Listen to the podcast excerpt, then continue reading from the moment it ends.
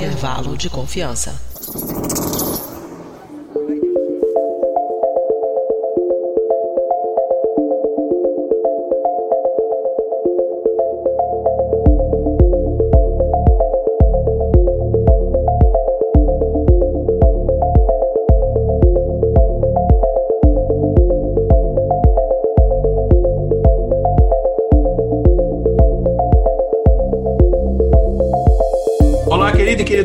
Ouvinte do Briden, está começando mais um episódio do Intervalo de Confiança, uma distribuição uniforme de pensamento crítico. E este é o episódio do Intervalo de Confiança número 38, mas que no final é o nosso episódio 85, já que a gente tem o, é, três programas diferentes, né? Esse programa principal é então o programa 38. E a gente está numa fase, se você está ouvindo esse episódio ou ao vivo, né, assistindo a nossa, a nossa live, a nossa gravação, ou se você está uh, ouvindo esse episódio logo depois que saiu, você sabe que a gente está numa fase, ainda falando de pandemia de Covid, a gente está numa fase que o assunto principal é a questão da vacinação. Então, por isso que a gente resolveu fazer esse episódio com dois convidados muito importantes nesse assunto, que daqui a pouco, é, bom, quem está assistindo a live já sabe quem é, mas quem está ouvindo o episódio depois vai saber de quem se trata. Então, a gente vai falar de várias coisas sobre esse assunto, quais são as previsões para as pessoas serem vacinadas, a gente vai falar é, várias fake news sobre vacina, a gente vai falar sobre coleta de dados a esse respeito e, e de Covid no geral, é, várias dúvidas que surgiram a gente, por exemplo, existe uma questão atualmente que estão dizendo que talvez as vacinas só tenham eficácia de seis meses, oito meses, um ano, enfim, uma eficácia muito curta, e que a gente teria que revacinar todo mundo logo depois, será que é verdade ou não? Enfim, a gente vai falar de tudo isso, e quem está é, ouvindo o episódio agora ao vivo, a gravação, pode também mandar suas dúvidas aí no chat, e a gente vai, enfim, lendo aqui e respondendo conforme conforme a gente for progredindo na gravação, ok? Mas então o episódio ele começa já já, só que antes eu vou chamar só aqui para nossa produtora Mariana, que ela vai dar aqui uns recadinhos muito, muito rapidinhos pra gente.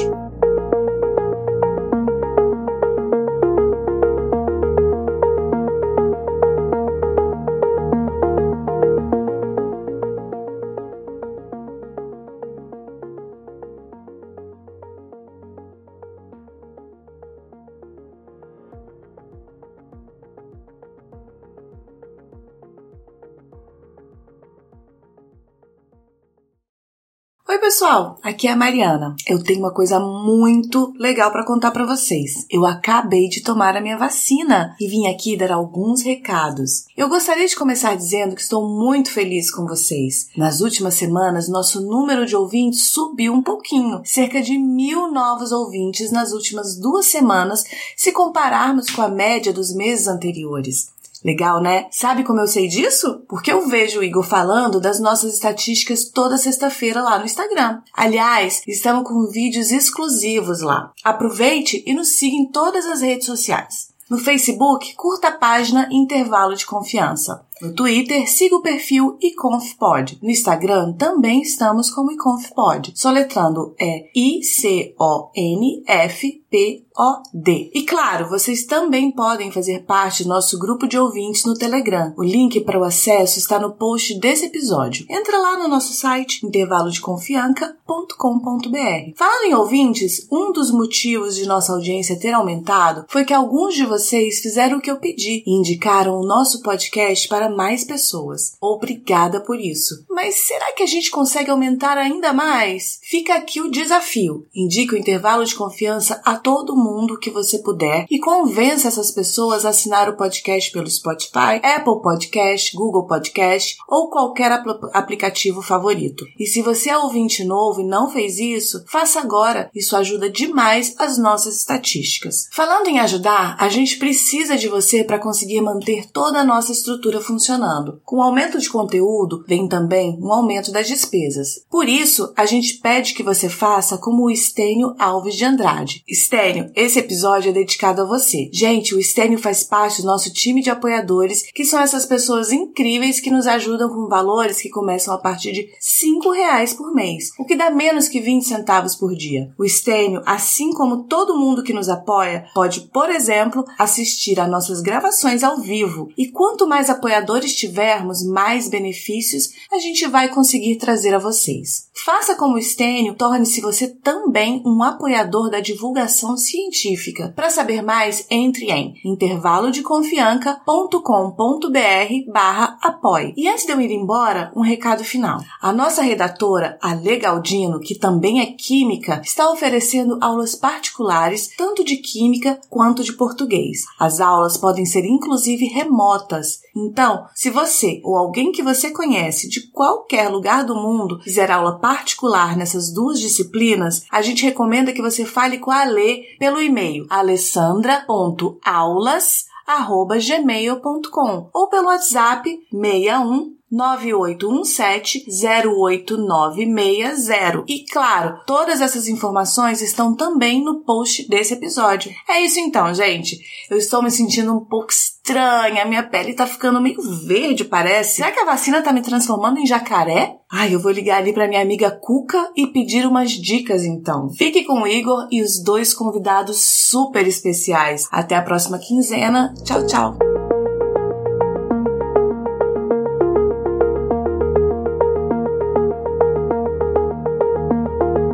Bom, gente, vamos fazer então as coisas que a Mariana pediu aí, é, que é importante, senão, enfim, ela vai mandar atrasar a vacina de vocês. Não, tô brincando, ela não vai fazer isso, mas enfim, vamos, vamos colaborar lá. E, e como eu falei, a gente vai falar hoje de várias coisas relacionadas à vacina, mas eu não estou sozinho, como todo mundo já está acostumado, eu sou o Igor Alcântara. Estou é, apresentando o programa de hoje, mas eu não estou sozinho aqui, eu estou aqui com duas pessoas aqui super especiais e eu vou pedir para ela se apresentar. Eu vou chamar aqui em ordem alfabética para não parecer que eu tenho preferência por ninguém aqui. E eu sou também muito, já vou explicando para vocês que eu sou muito ruim com nomes e pronúncias de nome. Então, se eu errar, vocês podem me corrigir, não tem problema nenhum. É, então, vamos começar então pelo Renan, Renan Altendorf, é isso? É isso. Eu também não, não, não vou falar um alemão do meu próprio sobrenome, que eu também não sei falar alemão, então tá tudo certo. Então, enfim, se apresenta para o pessoal saber quem você é. Enfim, inclusive, só um parênteses antes de você fazer isso, no nosso Instagram Instagram, eu publiquei um vídeo, há, acho que duas semanas atrás, que perguntaram pra gente, falando do site quando você vacinado, e perguntaram pra eu, pra ver a metodologia que estava sendo usada para fazer esse cálculo e tal. Eu fiz um vídeo e no vídeo eu elogiava e tal, falava de um projeto muito bacana. E daí surgiu a sugestão do pessoal, pô, né? Eu já tô meio que dando spoiler, né, de, de, de quem são vocês, mas assim, eu chamo o pessoal para fazer um episódio e tal. Eu falei, ah, pô, bacana, vamos fazer então melhor aqui, vamos fazer uma live que a gente pode também tirar a dúvida do pessoal ao vivo. Então, agora eu vou parar de falar, Renan, pode se apresentar pro pessoal. Bom, eu sou o Renan Tendorf, então tá certo, o sobrenome, não tem problema nenhum. É, eu sou desenvolvedor do site Quando Você Vacinado e sou voluntário no, junto no grupo Coronavírus Bra, é, tentando aí dar transparência especificamente ali. O, o, braço que eu trabalho no grupo é mais especificamente da vacinação. Então é isso que eu faço a cobertura ali, ali no grupo e, enfim, a gente vai tentar tirar umas dúvidas, principalmente das pessoas menos 30 anos, talvez me odeiem mais, porque todas elas recebem prazos gigantescos, mas não é culpa minha, é só um só uma previsão mesmo. Pois é, e a gente vai falar sobre isso, né? Como é que é, é, previsão não é. Esse tipo de previsão, isso não é tipo é, bola de cristal, né? O pessoal tem que entender, quando a gente for falar da questão de coleta de dados, o pessoal vai entender que a, as coisas são muito instáveis, né? Então fica difícil até você fazer qualquer previsão. É, enfim, e a gente não tá só nós dois aqui, a gente também contou com a presença de, de super ilustre também, do Wesley Cota. É, falei certo? Sim,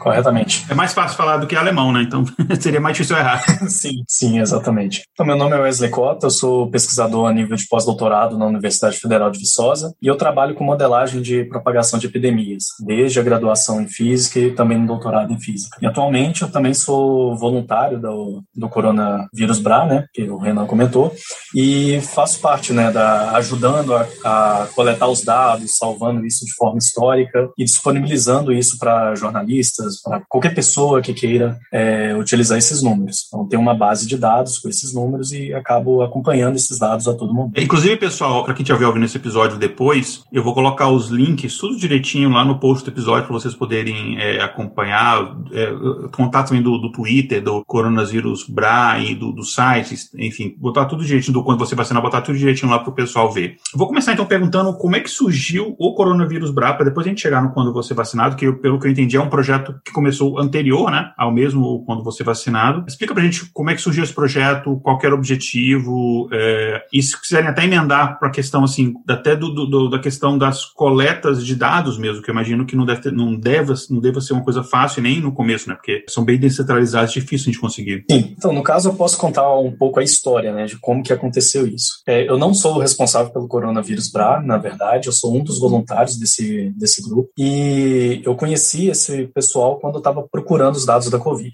Então eu estava trabalhando, eu estava fazendo um doutorado sanduíche na Espanha entre 2019 e 2020, e aí no meio disso aconteceu a, a pandemia de Covid-19. E lá eu estava estudando modelos de propagação de epidemias que utilizavam mobilidade recorrente, né, de uma pessoa ir para uma cidade e voltar no mesmo dia. E aí, com a situação da Covid-19, essa pesquisa ela acabou indo para outro eixo, né, de criar um mapa de risco para a Espanha, com o pessoal lá da, é, da Universidade de Saragoça e de Tarragona. E aí, é, eu queria também aplicar isso no Brasil, que era natural. O brasileiro está lá, a situação da Covid, a gente sabia que ia ficar muito ruim, principalmente no Brasil, tinha tudo para dar errado e acabou dando. E aí eu estava atrás desses dados e eu pegava esses dados de forma manual, né, via uma notícia ou outra, e aí por acaso apareceu algumas citações, né, umas menções no Twitter dessa conta do coronavírus Bra, que é do Carlos Aki, não sei pronunciar o sobrenome dele, ele que é o responsável pela conta, né, e aí acabou que a gente foi se unindo, foi ele, depois apareceram mais pessoas, teve o Rafael que criou um bot no, um, no Telegram que mostrava os números da, da pandemia lá, e apareceu o Fábio, tem o pessoal do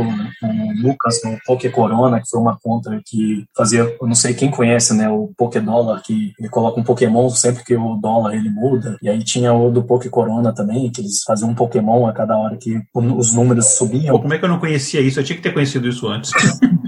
Sim, e foi bem no início, essa conta do coronavírus Bra1, né, no Twitter, é, já vinha desde fevereiro, se eu não me engano, colocando notícias, né, traduzindo algumas notícias de fora, e aí foi convergindo para isso agora dos dados, né, então ele criou uma planilha, é, e aí nessa planilha mais pessoas podiam ajudar, né, os voluntários ali que a gente reunia, e aí acabou virando isso que é agora, que tem os dados de casos, óbitos, de recuperados, de suspeitos, de vacinados, principalmente agora com a ajuda do Renan, e recentemente, né, ele atualiza, essa conta atualiza principalmente os números de vacinados, com o Leonardo Medeiros, que é um dos voluntários, o Carlos e o, toda a automatização que o Renan conseguiu fazer. Então esse grupo, né, ele já vinha desde, desde o início da pandemia, foi se formando naturalmente, e eu, é, como pesquisador, né, eu estava é, atrás desses dados e também fazendo uma base de dados para isso, eu vi que aqueles dados estavam é, eram confiáveis do, dessa iniciativa e comecei a pegar esses dados e salvar né, diariamente quais os números que eles divulgavam, porque eles não tinham nenhum controle, né, era uma planilha no, no Google Drive mesmo. Futuramente criamos um painel né,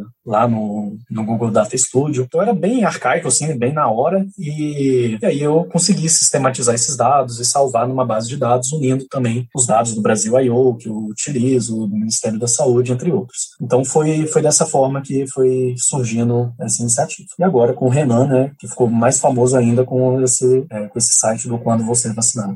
Uma coisa que eu acho muito interessante da, é que quando começou, quando, enfim, um ano, um pouco mais, na verdade, um pouco mais de um ano, né, quando começou é, a pandemia a ficar uma coisa mais séria, que a gente viu, que eu, eu lembro que a gente gravou um episódio no começo do ano passado, foi o primeiro episódio do ano, que a gente estava voltando de férias, a gente gravou com, com um amigo, um amigo nosso, o Fernando Malta do SciCast, um episódio que a gente falava como é que. Era uma brincadeira de, de futurologia, né? Como é que seria o mundo 2030. E aí, isso foi em fevereiro, se eu não me engano. Já havia isso, enfim, é, a questão da pandemia, mas estava muito no início, a gente não sabia muito bem o quão sério era aquilo. E eu lembro que ali, é, nesse episódio, o, o, o, o Fernando Fencas, né? Ele até comentou assim: falou, ah, as previsões que a gente está fazendo aqui é muito difícil a gente acertar, porque a gente está pensando daqui a 10 anos. E quem diria, por exemplo, que poderia surgir uma pandemia que tem possibilidade de, de destruir a economia mundial e tal, não sei o quê. E ele falou aquilo em fevereiro, quer dizer, já havia muitos indícios no começo de que isso poderia ser uma coisa muito mais séria do que muitas, muita gente achava. Enfim, desde o início havia uma evidências muito sérias de que não era uma gripezinha. É, e eu achei muito legal como muitas pessoas se mobilizaram, cada um para usar a sua habilidade, é, para tentar ajudar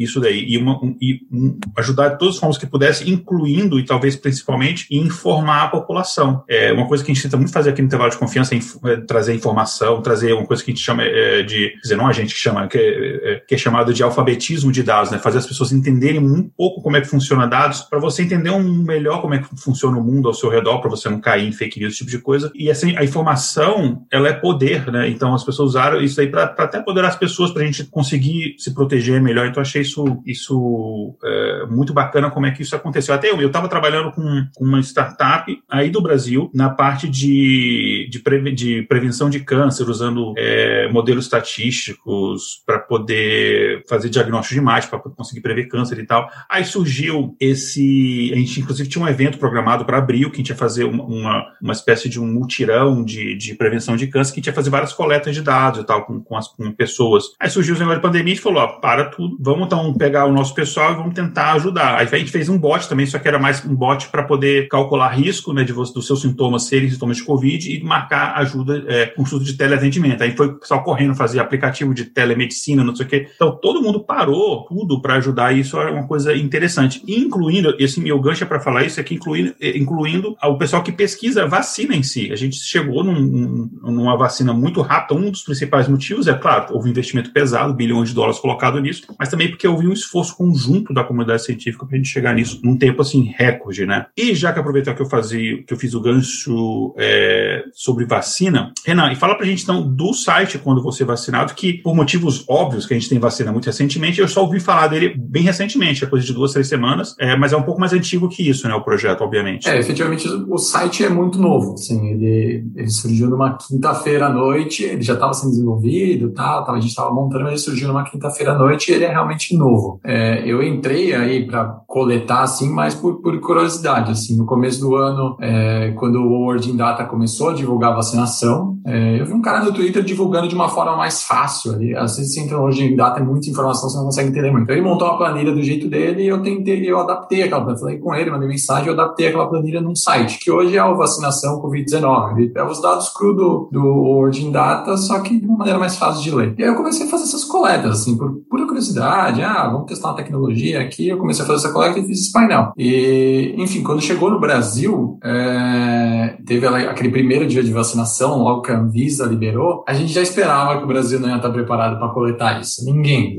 Assim, teve todo o tempo do mundo para fazer um sistema de coleta e ninguém ia coletar isso é, de uma forma automatizada, o Ministério da Saúde fazendo isso. Então, as primeiras, primeiras notícias que saíram nos primeiros dias era um portal de notícias, falando, ó, uma pessoa foi vacinada, sete pessoas foram vacinadas, 14, aí começou-se a distribuição no Brasil, e aí tudo pingado, tudo informação pingada. E aí, principalmente as capitais começaram a surgir com alguns painéis de vacinação, assim, eu falei, ah, se eu faço essa coleta pro, Ordem Data, por que não expandir essa coleta, né? Então eu comecei a bater no site do governo do estado, depois um site em Porto Alegre, um site ali aqui, eu fui capturando essa informação. E eu já acompanhava o Twitter do Coronavírus Bra e eu vi que eles também estavam fazendo essa, é, já lançando isso nos painéis deles, coletando os dados todos os dias. Então aí eu mandei uma DM, assim, totalmente à toa, assim, falei, ah, vamos mandar uma DM para eles, vamos ver se a gente consegue trocar ideia, assim, se eu posso usar os dados deles, é, se eu posso ajudar com os dados que eu estou coletando meio que automaticamente. É, e aí a proposta foi crescendo, assim, foi na conversa, assim, foi. É, eles,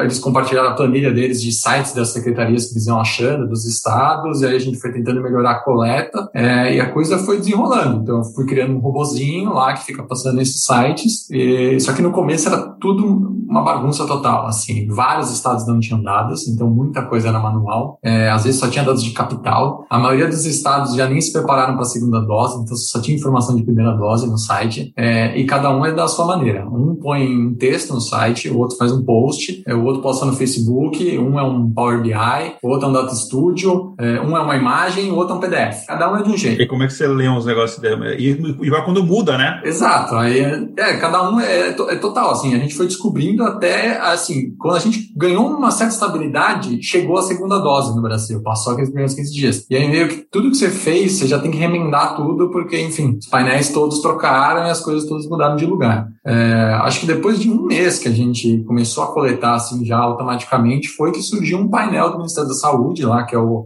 é, a gente chama de VIS, né? Ninguém conhece ele, porque, enfim, praticamente ninguém quer divulgar ele, e, porque ele é todo meio desatualizado, assim, então é todo meio esquisito tal, ele não funciona muito bem. Mas enfim, a gente foi fazendo essas coletas e tem de todo tipo mesmo. Por exemplo, o Ceará ele divulga uma imagem todos os dias. Tem uma página fixa no site que é uma imagem. Então eu coleto essa imagem, mando para um sistema de OCR, ele me responde um texto, eu parceio lá esse texto e gravo essas informações. É, o Santa Catarina, a cada dois dias, solta um PDF. E esse PDF já mudou, mudou umas três vezes. Antes era um tabelão, agora ele é até um PDF bonito, mas completamente inútil. Porque assim, por que eu preciso de um PDF bonito para falar quantidade de doses? Assim, não é prático, não é, não é eficiente. Era melhor um texto, é, um texto cru. É, e aí tem Power BI, tem. O Amazonas é um dos mais complexos, que ele é um tabula, que todas as informações do tabula na tela são uma imagem. Então, assim, são dois pares que você tem que fazer. Primeiro você tem que capturar a informação, depois você rouba, rouba aquela imagenzinha do valor de quantidade de doses, aí você manda para um sistema de OCR que vai responder para você o número de doses. É uma coisa interessante, assim, que eu não estou acusando ninguém, mas parece algumas vezes que é de propósito para dificultar o acesso dos dados. A gente já comentou até em off aqui, né? O episódio que a gente fez ano passado com o Álvaro do Brasil I.O., que a gente estava falando dessa questão dos dados, só que a gente não tinha nada de vacina no horizonte, era bem no começo. Eu lembro que eu fazia algumas previsões, alguns modelos, mas era previsão de número de casos, de mortes e tal. Eu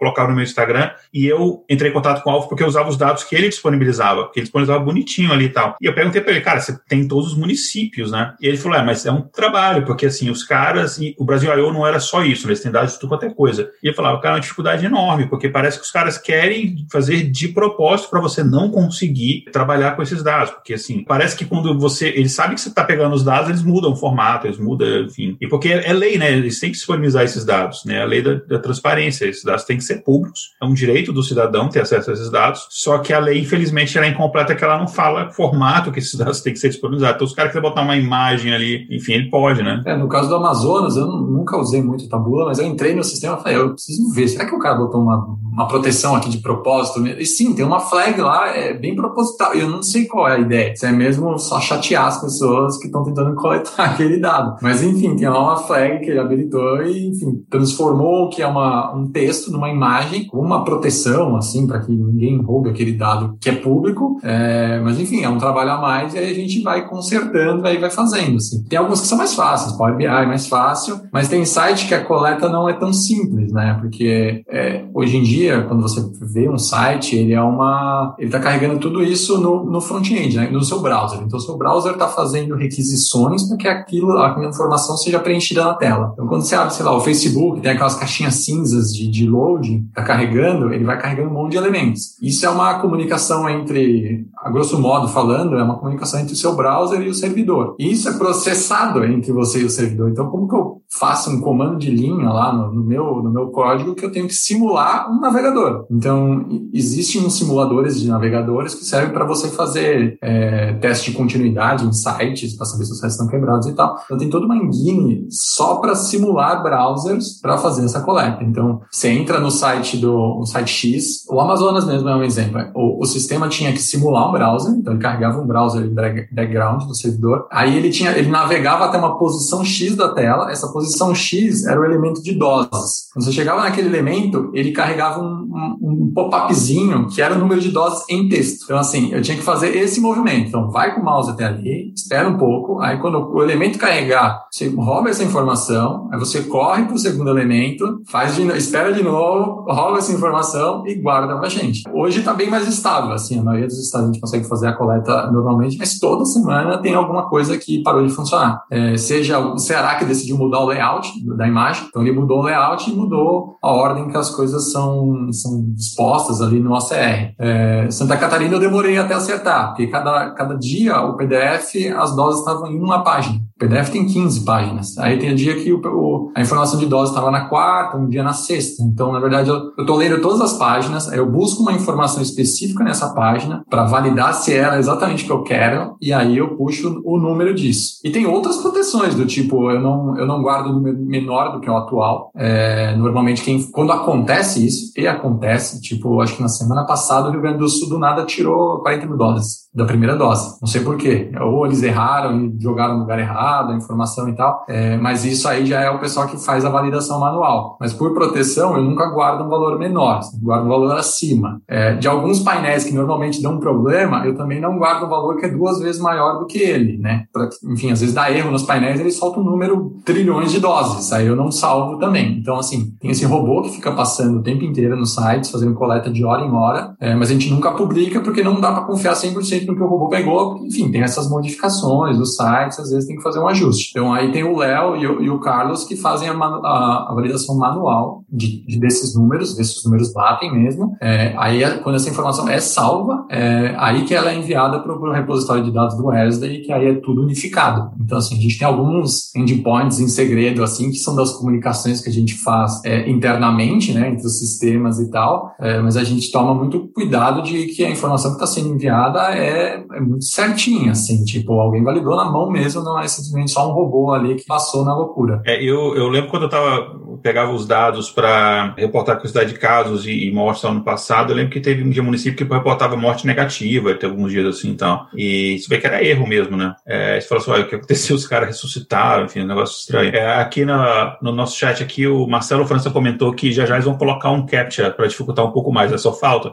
Não dá ideia, né? Se vocês estiverem ouvindo isso, alguém que disponibilizado estiver ouvindo isso, não faz isso não, por favor. Uma, uma dúvida aqui, só uma curiosidade. É, no chute, assim, mais ou menos quantas horas cada um de vocês gasta por semana com esse trabalho? Nossa, não tem ideia, assim. Às vezes acaba o trabalho, a gente está assistindo TV, acontece alguma coisa, você vai lá ajuda, ou faz de manhã. É, nunca contabilizei, assim. É algo que, para mim, de certo ponto, é, é, é, é divertido, porque eu mexo com tecnologia, eu gosto do que eu estou fazendo. Então, tem alguns desafios que são legais você passar por cima dele, né? Você fica lá se matando três horas com uma roubando da, da Amazônia e uma hora você consegue falar, pô, valeu a pena, eu aprendi um monte de coisa. Dado que é público, né? Como a gente falou, né? Que deveria ser fácil. Exato. Deveria ser muito simples, mas enfim, às vezes você fica quebrando cabeça, você conhece algumas tecnologias, descobre coisas, vai otimizando, assim. É, é um tempo que eu acho bom, bem gasto para a minha própria profissão, assim. E, enfim, a gente consegue publicar dados é, é para todo mundo. É, mas é um trabalho voluntário, né? Isso que eu, eu, perguntei isso por aí, que é um trabalho voluntário. Então, enfim, mais uma vez, parabéns pra, não só para vocês, mas para toda a equipe né, que trabalha com vocês. E para completar esse problema da validação dos dados e de coletar os dados, a gente já tem um an, mais de um ano de pandemia e a gente ainda tem esse problema. Então, quando você comentou do Brasil I.O., né, com o Álvaro, antes do, do Álvaro publicar de vez né, o, o,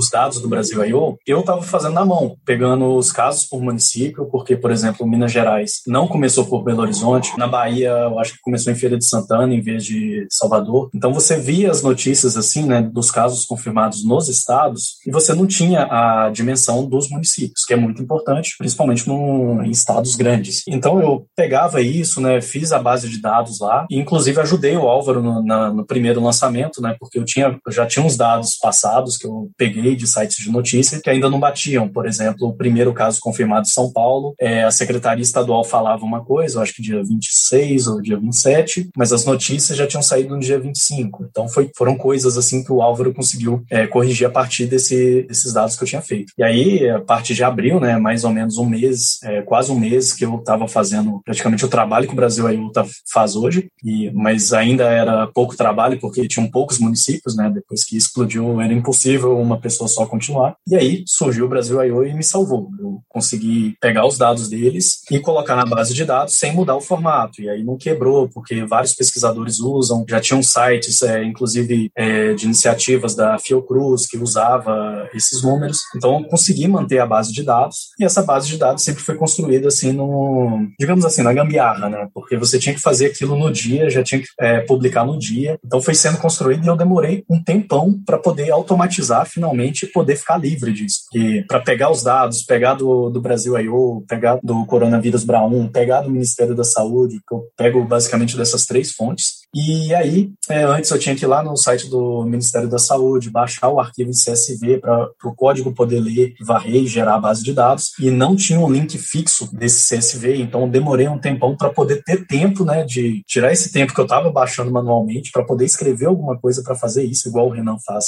com sites. Eu faço lá, o site ele vê se o, o site do Ministério da Saúde atualizou. Se atualizou, ele clica no botão, baixa o arquivo, aí pega esse arquivo e lê. Lá no código ainda tá assim, tá funcionando depois de eles mudaram várias, várias vezes também, né? E isso daí quebrou sempre, mas ainda está funcionando. E até hoje, o bot no, no, Telegram, né, que foi feito pelo Rafael Calpena, se não me engano o sobrenome dele, e ele faz a mesma coisa. Ele vai lá no site do Ministério da Saúde, tira a fotinha do painel, vê se o número atualizou e gera esse número que vai lá pro Telegram e vai agora também pro Twitter, que eu fiz um robozinho no Twitter para publicar esses números, e a mesma coisa pro Conas. E o Conas também tem esse mesmo problema que o Renan comentou. Eles têm a opção de manter os dados como números, né? Lá, mas não, eles convertem isso em imagem. Eu não sei por quê, e fica assim, e aí só dificulta o trabalho. Antes dava ainda para você ir lá e baixar os arquivos e do nada parou de acontecer isso. E aí são, assim, eu não sei por quê, mas aí a gente sempre consegue fazer de alguma forma. Só pode ser para tentar dificultar, assim. Eu não estou acusando, mas é difícil pensar em outro motivo. É, eu acho que é muito do, do despreparo mesmo, de conhecer os padrões abertos, de você,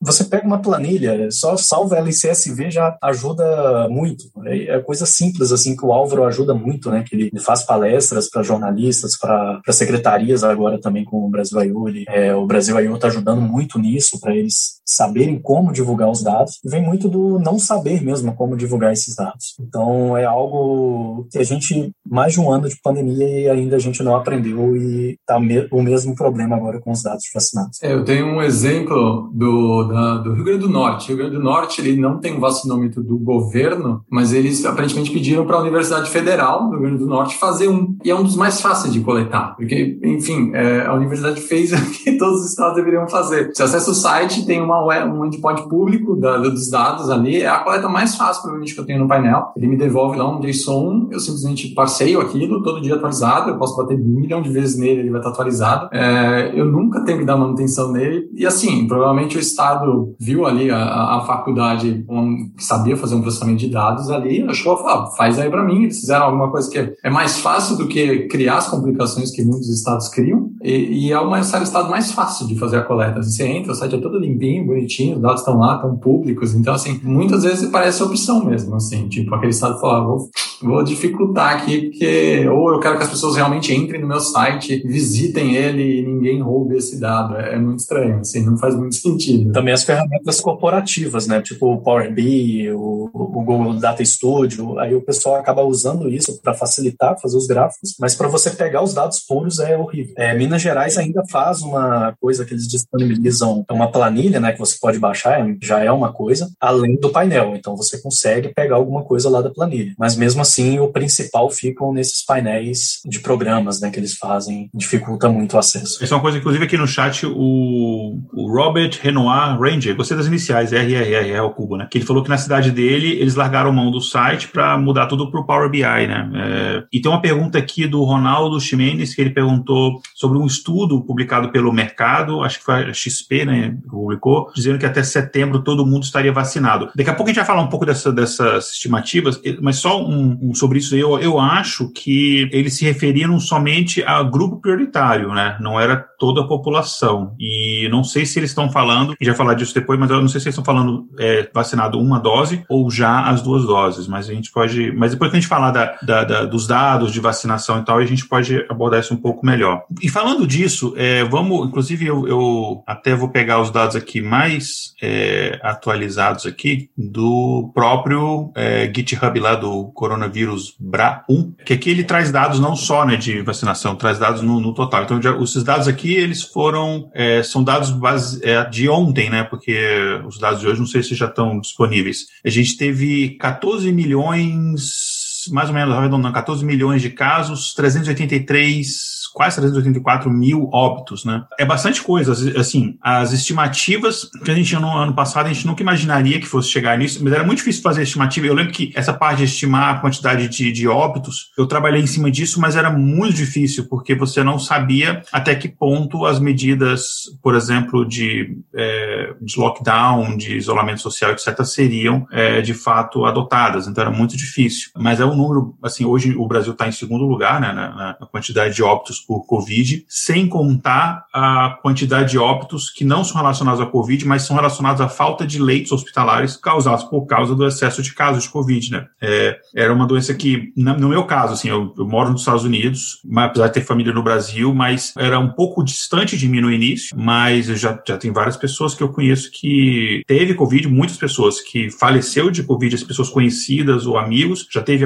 alguns casos também. Então, assim, chegou, chegou na porta de todo mundo, né? E uma coisa que a gente não vai abordar aqui, mas eu acho que é uma geração que vai precisar de muita terapia, porque é uma geração traumatizada por uma, por uma situação dessa, né? Porque é, é muita morte, é, enfim, é um. Eu imagino, eu estava ouvindo um, há uns dois meses atrás, um episódio no podcast, eu escuto muito podcast, de um podcast aqui, acho que foi do This American Life, acho que foi do This American Life, que estavam falando do problema é, psicológico causado em crianças e adolescentes, que a gente ficar um ano, dois anos trancado é difícil. Para uma criança que ela faz os laços de amizade, ela ela está aprendendo a conhecer o mundo através das relações sociais que ela cria na escola e ela não ter isso, porque online você não tem isso, não adianta, enfim. Tem um prejuízo para essa geração, psicologicamente falando, que a gente não consegue nem estimar ainda. Enfim, então por isso, mais uma vez, trabalhos assim que a gente consegue é, conscientizar as pessoas ou informar as pessoas é, é muito bacana. Agora, Falando um pouco sobre da previsão de, do site em si do quando você é vacinado, você podia explicar para a gente mais ou menos como é que vocês fazem essa estimativa? Se eu for lá agora, por exemplo, é porque eu sei que o Brasil está muito atrás, né? Questão de vacinação, mas a gente pelo menos já tem pessoas sendo vacinadas. Mas uma pessoa, por exemplo, da minha faixa etária, eu sei que vai demorar ainda. Então, eu imagino que eu não sei se esse tipo de esse tipo de feedback das pessoas, mas imagino que a maioria das pessoas que devem entrar no site para ter essa estimativa são pessoas é, mais jovens jovens, assim, né, de entre 30 e 40 anos e tal, e, e, a estimativa ainda não é tão, não é muito boa, né, o pessoal ainda vai ter que esperar alguns meses. E como é que vocês conseguem chegar nessa estimativa? É, a gente, assim, quando começou o site, a gente, no, no endpoint lá, que a gente calcula as informações, tem a média, a gente seguiu até a mesma lógica do Word in Data, né, então, a média de sete dias, é, lá, mortes e casos por 100 habitantes, enfim, a gente seguiu até a mesma lógica, isso vai ficar bem parecido, isso é fácil de você ler, né, você olha uma informação muito mundial é fácil de comparar. E aí você começava a olhar a média de sete dias lá, com os dados sendo guardados todos os dias, e você ficava na curiosidade particular sua, assim, você olhava, hum, tem, sei lá, 100 mil pessoas primeira dose sendo vacinadas em São Paulo, eu calculava na mão aqui, vezes alguns milhões, eu falava, ah, sei lá, daqui a um ano, daqui a seis meses, quando meus avós vão ser vacinados, quando meus pais vão ser vacinados. Então a gente tinha uma curiosidade só com aquele dado, e aí, enfim, depois de uns dois meses que a gente estava coletando, a gente criou realmente uma base grande, estável, é, as coletas diárias, é, tava, é, os números são reais, a gente compara esses números. Tem um console de empresa também que, que faz até a coleta, é, às vezes eles eles atrasam um dia ou outro, mas, enfim, os números no final das contas batem. Então, assim, a gente tem alguma segurança com aqueles números que eles estão sendo, estão sendo reais. É, a gente só não olha isso no painel do Ministério da Saúde. O painel do Ministério da Saúde está tipo 5, 6 milhões de doses aplicadas menos do que a realidade dos estados. Só que um dado importante que o Ministério da Saúde coloca lá é que ele coloca o dado de distribuição. Então, assim, ele, quando a, a Fiocruz fala, ó, oh, estou entregando aqui um milhão de doses para o Ministério da Saúde, ele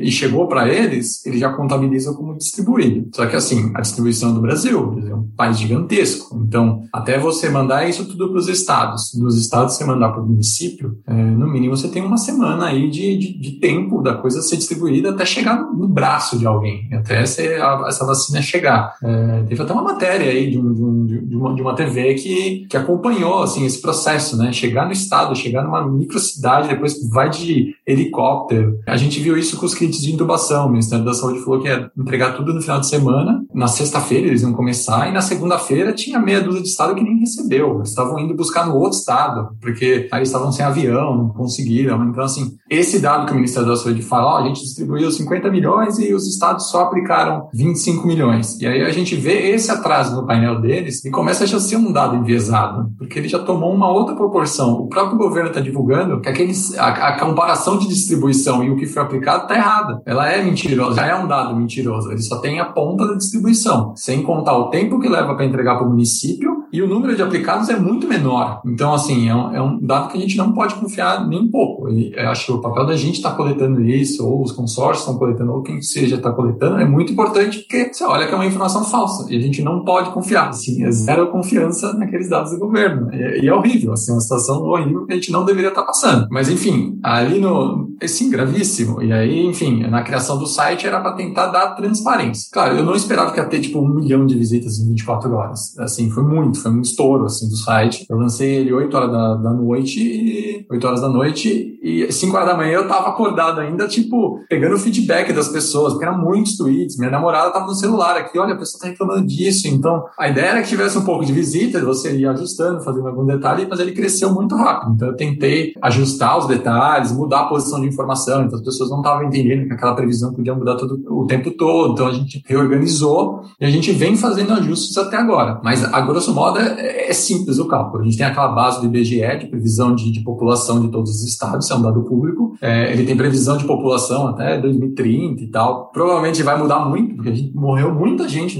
no Brasil e a previsão de, de, de, A gente perdeu anos de vida, né? Então, tipo, São Paulo já tem uma previsão de vida que caiu. Esses dados do IBGE já para ano que vem já vão mudar tudo e a gente sempre leva em consideração 2020. Alguns estados morreram mais gente do que nasceu, né? Tipo, teve decréscimo da população no geral. Exato. E aí a gente tem outro dado que a gente teve que pegar de, de influenza H1N1, que é as vacinações anuais, porque a gente, os cronogramas de vacinação de Covid do PNI, é, eles dão dados abertos. Assim, eles falam, ó, 77 milhões de pessoas são grupos prioritários. Não tem divisão por estado, não tem divisão por comorbidade ou um daqueles grupos participantes. É, então, para ter alguma referência, a gente pegou os dados do DataSUS de influenza H1N1. É um site bem, bem esquisitinho tal, mas tá lá a informação. É, já é um ponto de partida separado por estados, é, comorbidades, trabalhadores da saúde, mais 90 anos. Então, a gente combinou esses dados dados com os dados de coleta. Então, assim, a gente sabe quantas pessoas tem cada é, de, de 0 a 90 anos, e a gente tem esses dados de previsão de trabalhadores da saúde indígenas, que a gente adicionou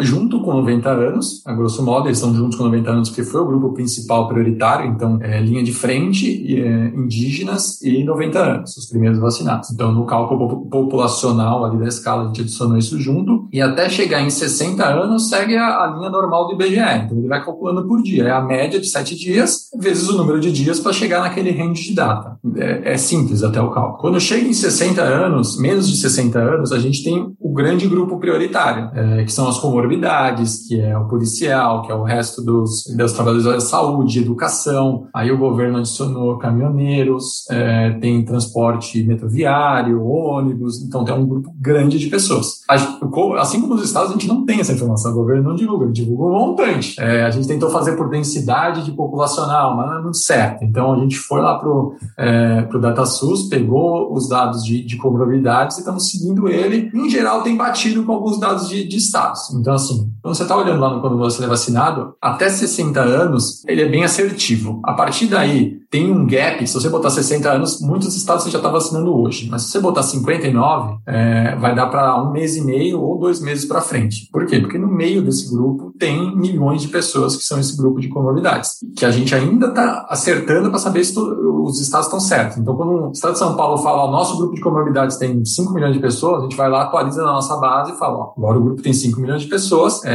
talvez os 59, 58 diminuam uns dias, talvez aumente alguns dias também. Gente está tentando acertar. Outra melhoria que a gente fez recentemente é com voluntários mesmo. Quando a gente divulgou o site, muita gente entrou em contato, é, apareceram gente que estava fazendo as, essas coletas na mão, guardando no Google Sheets, fazendo previsões próprias. Então, o cara estava na casa dele, coletando os dados nossos e fazendo as previsões deles. Então, ele veio para colaborar mais a, a, ao site. E a gente começou a coletar agora também com um robozinho é, onde está o momento de vacinação em todas as capitais. Então, São Paulo, acho que está em 65 anos. Então, quer dizer, agora quando você vacinar, se você colocar 65 anos, ele já vai falar, você pode ser vacinado. Se você colocar qualquer 66, 67, você também está sendo vacinado. A gente nem calcula para baixo mais. Então, a gente está calculando sempre da posição das capitais para frente, para tornar o número mais assertivo. É, então, por exemplo, em São Paulo, a gente estava errando por três dias, que é bem positivo. Assim, tipo, meus pais vão se vacinar daqui a uma semana. Assim, o governo já anunciou lá a data e o nosso sistema, eu fui olhar, estava dando cinco dias. Eu falei, ah, então tá tranquilo, ainda tá estar nos dados certos, então finalmente vai chegar a data esperada. Então a gente tem melhorado o sistema para ele ser mais assertivo, então, a gente está coletando mais dados com mais voluntários que apareceram com o sucesso do site. Então a gente até é bem confiante assim no, no, que, no que é a previsão. Claro que a gente sempre pensa que a gente queria até estar tá errado. A gente queria que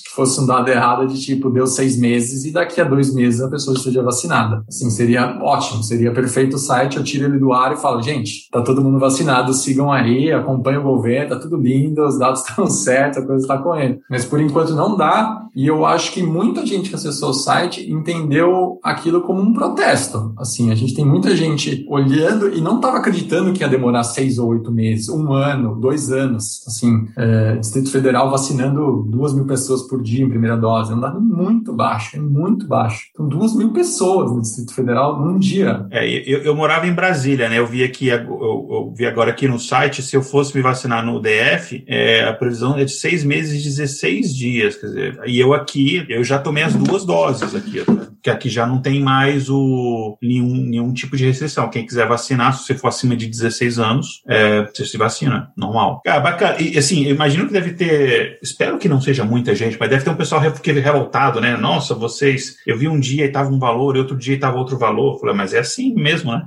vocês explicam isso, né? É isso mesmo, né? Teve vários ajustes que foram mudando esses prazos tal, é, coleta de primeira dose, aí a gente fez esses ajustes com os dados das capitais, então ele está sempre, é, tem alguma mudança, mas ele é, é, ele é bem realista até. Tem muita gente que reclamou, ah, não dá para usar a média de sete dias para fazer uma métrica futura, não tem muita credibilidade esse número. Claro, dá para fazer previsões de outros jeitos, mas assim, a gente precisava ter um cronograma do governo, por exemplo. Se o governo pra, falar para mim, garantidamente vamos entregar 100 milhões de doses no mês que vem. Beleza, vamos usar essa previsão do governo. As doses estão vindo, vão chegar lá, sei lá, 15 milhões, 20 milhões por semana. É uma outra maneira de você fazer uma, uma previsão é, e que algumas pessoas até fizeram. Provavelmente o relatório da XP usou o cronograma do governo. O relatório da XP, eu acho que diz que todos os adultos teriam tomado a primeira dose até setembro. E se você olhar o último cronograma divulgado, porque o governo já não divulga mais, ele desistiu, ele falou, não divulgo mais, é isso. Então aí vocês que consultem a Fiocruz Cruz e a Butantan, boa sorte. E aí, nesse último cronograma deles, eles já estavam devendo, no mês passado, 17 milhões de doses, que é um número muito expressivo. E para esse mês, se eu não me engano, está na casa dos 20 milhões de doses que eles estão devendo. Como vão fazer uma previsão com dados do, do, do cronograma do governo? impossível, assim, é, é, totalmente errado e agora a gente nem tem mais é, é perspectiva. Tem galera agora que está com o poeira na mão. E é uma dificuldade grande, né? Porque muda, né? Você, porque não é uma coisa fluida, né? Você não pode, a quantidade de vacinação não é coisa, ah, então todo dia uma média de tantas pessoas vacinadas. Vai muda, vai sobe, desce, depende muito dessa da quantidade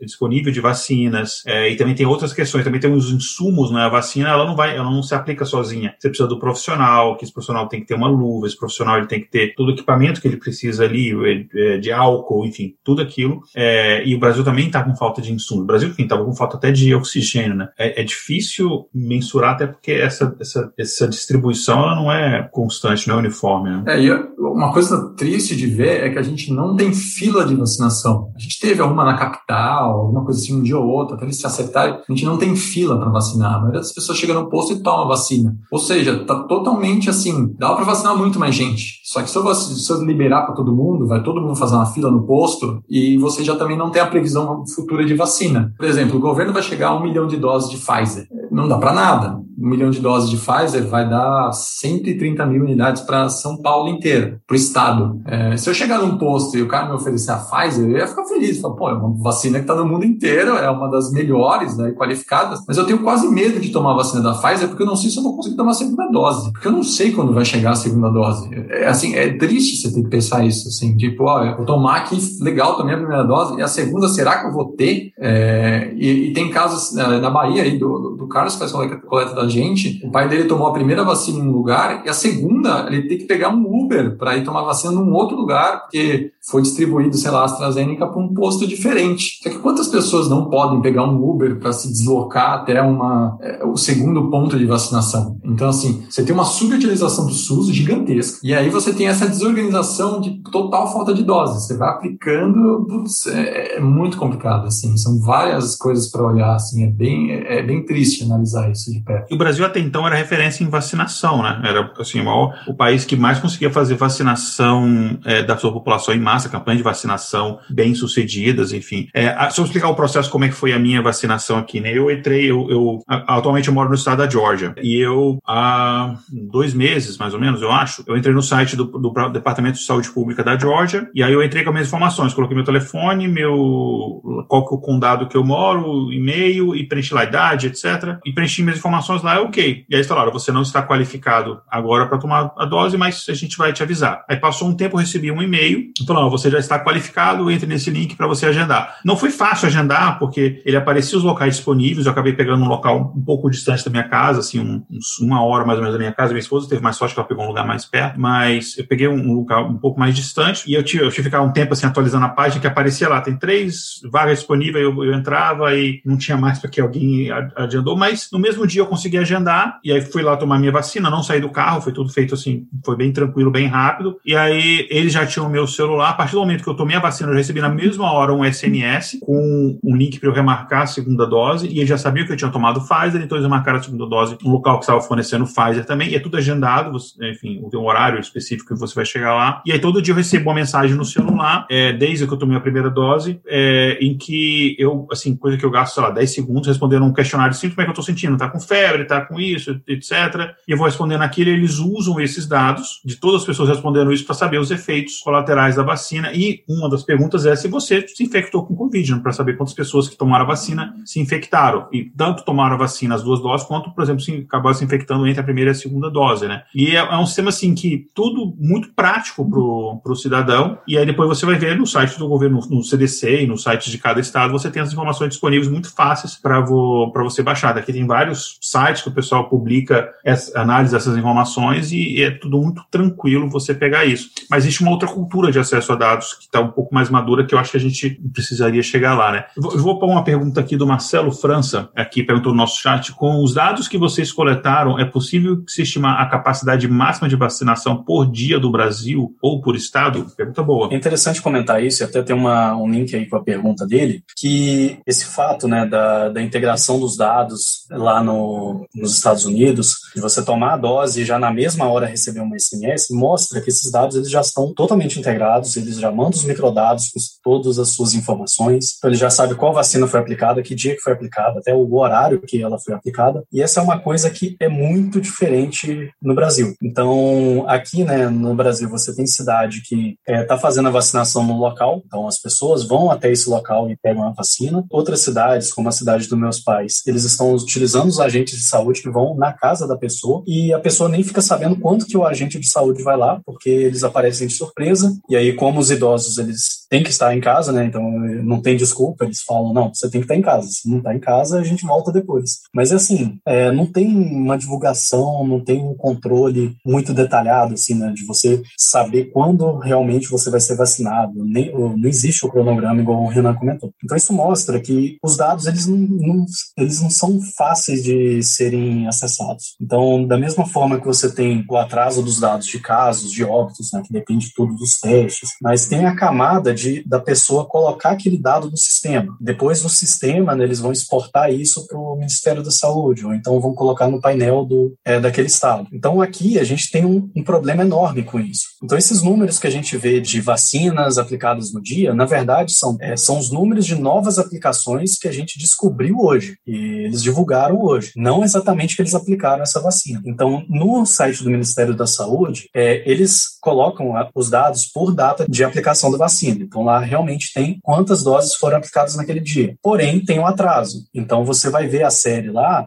daqui a uma semana, por exemplo, você pode ver uma atualização na série, porque foram dados que chegaram só agora para eles, para você realmente saber quantas doses foram aplicadas. Então, respondendo à pergunta, né, a gente não faz ideia quanta, é, qual a capacidade ainda é, de né, para essa situação específica da Covid, é, porque a gente não tem esses dados. Então, a gente tem uma ideia mais ou menos de quantas doses foram aplicadas ou divulgadas, mas realmente quantas foram realmente aplicadas ali naquele dia, em qual local, a gente não tem isso. E até eu fui olhar os microdados, né? Eu pesquisei a dose do meu pai, é, demorou acho que mais de uma semana para ela aparecer nos microdados do Ministério da Saúde. Minas Gerais parece que está tendo um problema também de divulgar o número de doses. É, parece que eu vi uns zeros algum dia, assim, eles não, eles não atualizam. Então, e assim, naquele dia, alguma dose foi aplicada, não é possível. Então, é problema da divulgação. A gente não tem esse controle totalmente. Tem um município ou outro que vai seguir isso. É, eu conheço um caso, eu esqueci qual é o nome da cidade. É um cara que eu, eu tenho amizade no Facebook. Ele ajudou a secretaria, criou um sistema para melhorar isso da, da aplicação das doses. Então, tem um cadastro, a pessoa faz. Na hora que aplica, já vai automaticamente com o QR Code, né? Já, e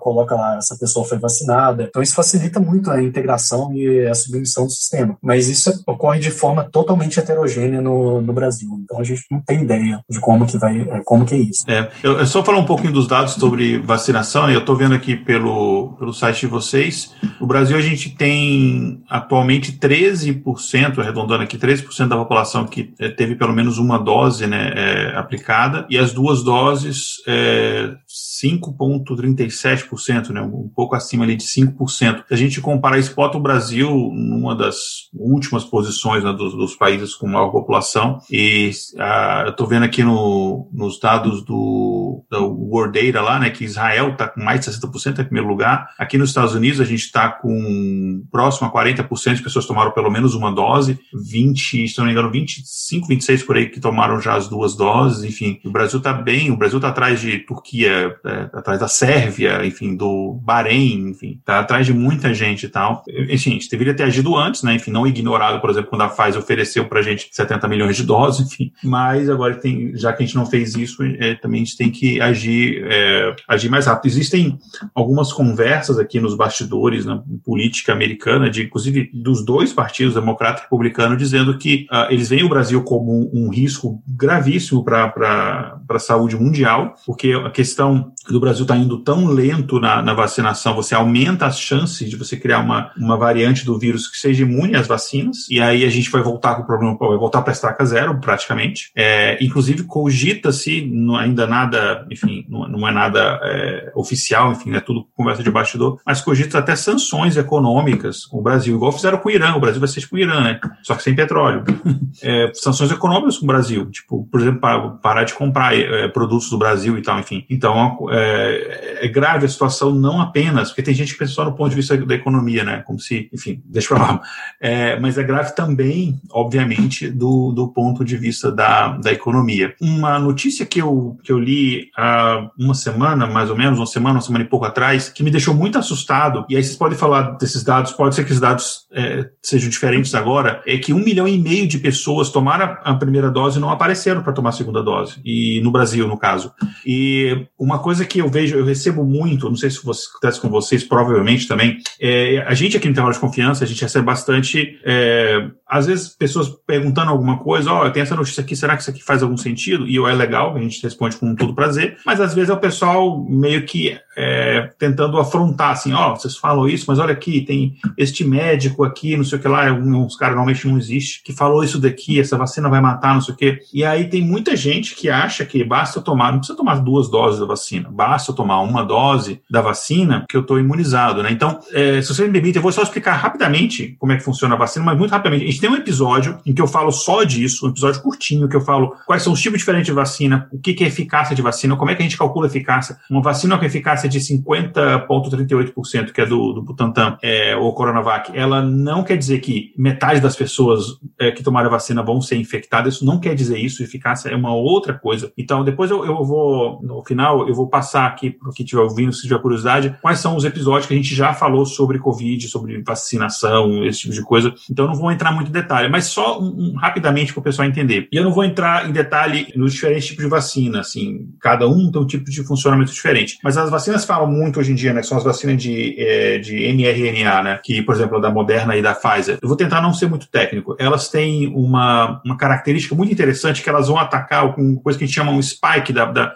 uma proteína spike que fica ali no, no, vírus. Basicamente, é uma proteína que tem na camada do vírus que permite que ele entre na célula. Então, ela ataca aquilo dali, evitando que o vírus ele infecte as células. E a ideia é que o corpo aprenda a identificar essa proteína e ele consiga atacar essa proteína do vírus de forma é, antecipada. Então, porque tem vacinas que, elas vai, que ela vai atacar o vírus após ele infectar a célula. É a ideia aqui é que ele, ele ataque o vírus antes mesmo de infectar a célula, evitando até qualquer efeito colateral. Só que você tem diferentes mecanismos que você consegue proteger um corpo contra um vírus. É, um deles, por exemplo, é você ter a produção de anticorpos para aquele vírus. Então, a vacina ela, ela, ela provoca o seu corpo a produzir anticorpos. Não necessariamente isso vai gerar o que a gente chama de memória imunológica, ou seja, o organismo vai lembrar daquela sequência de aminoácidos, aquela proteína, para conseguir ele é, produzir depois os anticorpos depois de um tempo. Não necessariamente isso acontece com, com todas as vacinas. Então, o que acontece, as vacinas que a gente tem duas doses, é basicamente assim, quando você toma a primeira dose, o corpo faz essa, essa produção de anticorpos. Então, há um nível de proteção, sim, quando você toma a primeira dose, mas não é o mesmo nível das duas doses. E ele é um nível com prazo um pouco menor, um curto prazo. Então, se eu tomei a primeira dose, eu tenho algum tipo de proteção, eu tenho algum tipo de proteção, mas ele não, não é um tipo de proteção completo e com um determinado prazo de validade. Quando você toma a segunda dose, que o corpo, inclusive por isso até porque o, a maior parte dos efeitos colaterais da vacina acontecem após a segunda dose, são raros aqueles após a primeira dose, aí é que o seu corpo vai gerar essa resposta, imunológica. É a mesma vacina, mas como o seu corpo já tem essa produção de anticorpos, aí ele vai, é, vai capacitar, né, entrando um pouco técnico, essas células T e células B para gerar essa memória imunológica e de fato conhecer aquela proteína ali, é, do vírus e tal. É a proteína, enfim, a camada externa do vírus para conseguir então combater o vírus antes dele entrar na célula. Inclusive, só um, um depoimento pessoal, é, a maioria das pessoas que eu conheço não teve nenhum tipo de efeito colateral ou efeitos colaterais muito pequenos, só uma dor no braço durante algumas horas e tal, normal. A primeira dose eu não tive nada, fiquei normal. A segunda dose, assim, no dia seguinte, me derrubou completamente. Eu tive calafrio, eu tive muita, muita dor de cabeça. Tive dor em praticamente todas as células do meu corpo, doíam muito, dor muscular, assim, um cansaço, fadiga. É, não sei se eu tive febre, mas eu estava com muito calafrio, então provavelmente é, não consegui trabalhar, não consegui fazer nada, assim, muita dor de cabeça. Mas foi um dia. No dia seguinte, um dia depois desses sintomas, eu estava zerado, normal. Então, assim, é um preço muito pequeno a se pagar, eu acho, para você não pegar uma doença que pode te matar. Ainda mais eu com asma, poderia me matar de fato, né? Enfim, eu lembro que eu, uma vez eu peguei uma pneumonia, já tinha pego pneumonia várias vezes, e o médico falou: se você pegar a pneumonia, provavelmente vai ser muito grave, talvez você nem sobrevive. Depois disso, eu já peguei mais três vezes. Enfim, então acho que Covid não ia ser bonito se eu pegasse. Então,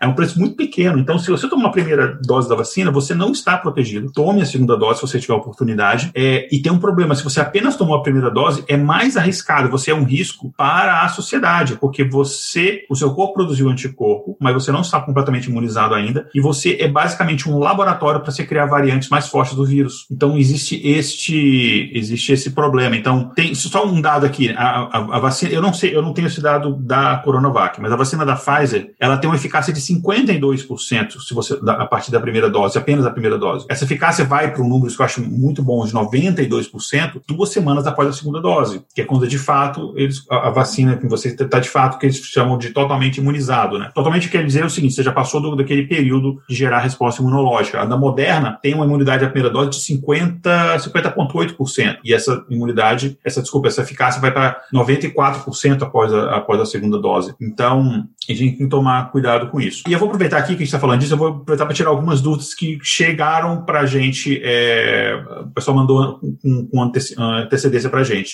Muitos, assim, tinha ouvintes que são nossos apoiadores, que, enfim, que ajudam a gente a manter a nossa estrutura. É, uma pergunta que é muito comum. Eu já tive Covid, eu preciso mesmo assim tomar a vacina? Sim. Uma coisa não tem nada a ver com a outra. É, há uma, mas é, é normal essa confusão. Muita gente confunde e acha que toda doença viral, ela é autoimune. Tipo, sei lá, uma cachumba, é, ou cachumba acho que cachumba sim, catapora, que a doença vai pegar uma vez na vida e você vai estar imunizado contra aquela doença. Essa doença, o tipo de resposta que o corpo produz, ela é diferente. O corpo, nesse tipo de doença, ela, ele já gera essa, essa memória imunológica, então você não precisa é, uma vacina depois disso, porque você já está de fato protegido. Mas essa é quantidade, a menor quantidade de vírus tem esse tipo de comportamento. A maioria dos vírus, quando você pega a doença, a proteção que você tem é nos dias ou semanas só depois da doença. Não é uma, uma proteção duradoura, com coisa você, pega, você pode pegar várias vezes. É, eu, por exemplo, peguei malária umas, sei lá, eu, eu perdi a conta, mas cinco, seis vezes, não sei. E eu já peguei pneumonia, ela pode ser tanto viral quanto bacteriana, né? Eu já peguei pneumonia várias vezes, então você pode pegar essas doenças várias. Gripe, né? É, apesar que o vírus tem pequenas variações de ano para ano, mas, enfim, o H1N1, a gente tem aí é, esse vírus todo ano, durante muitos anos, que você pode pegar várias vezes. Então,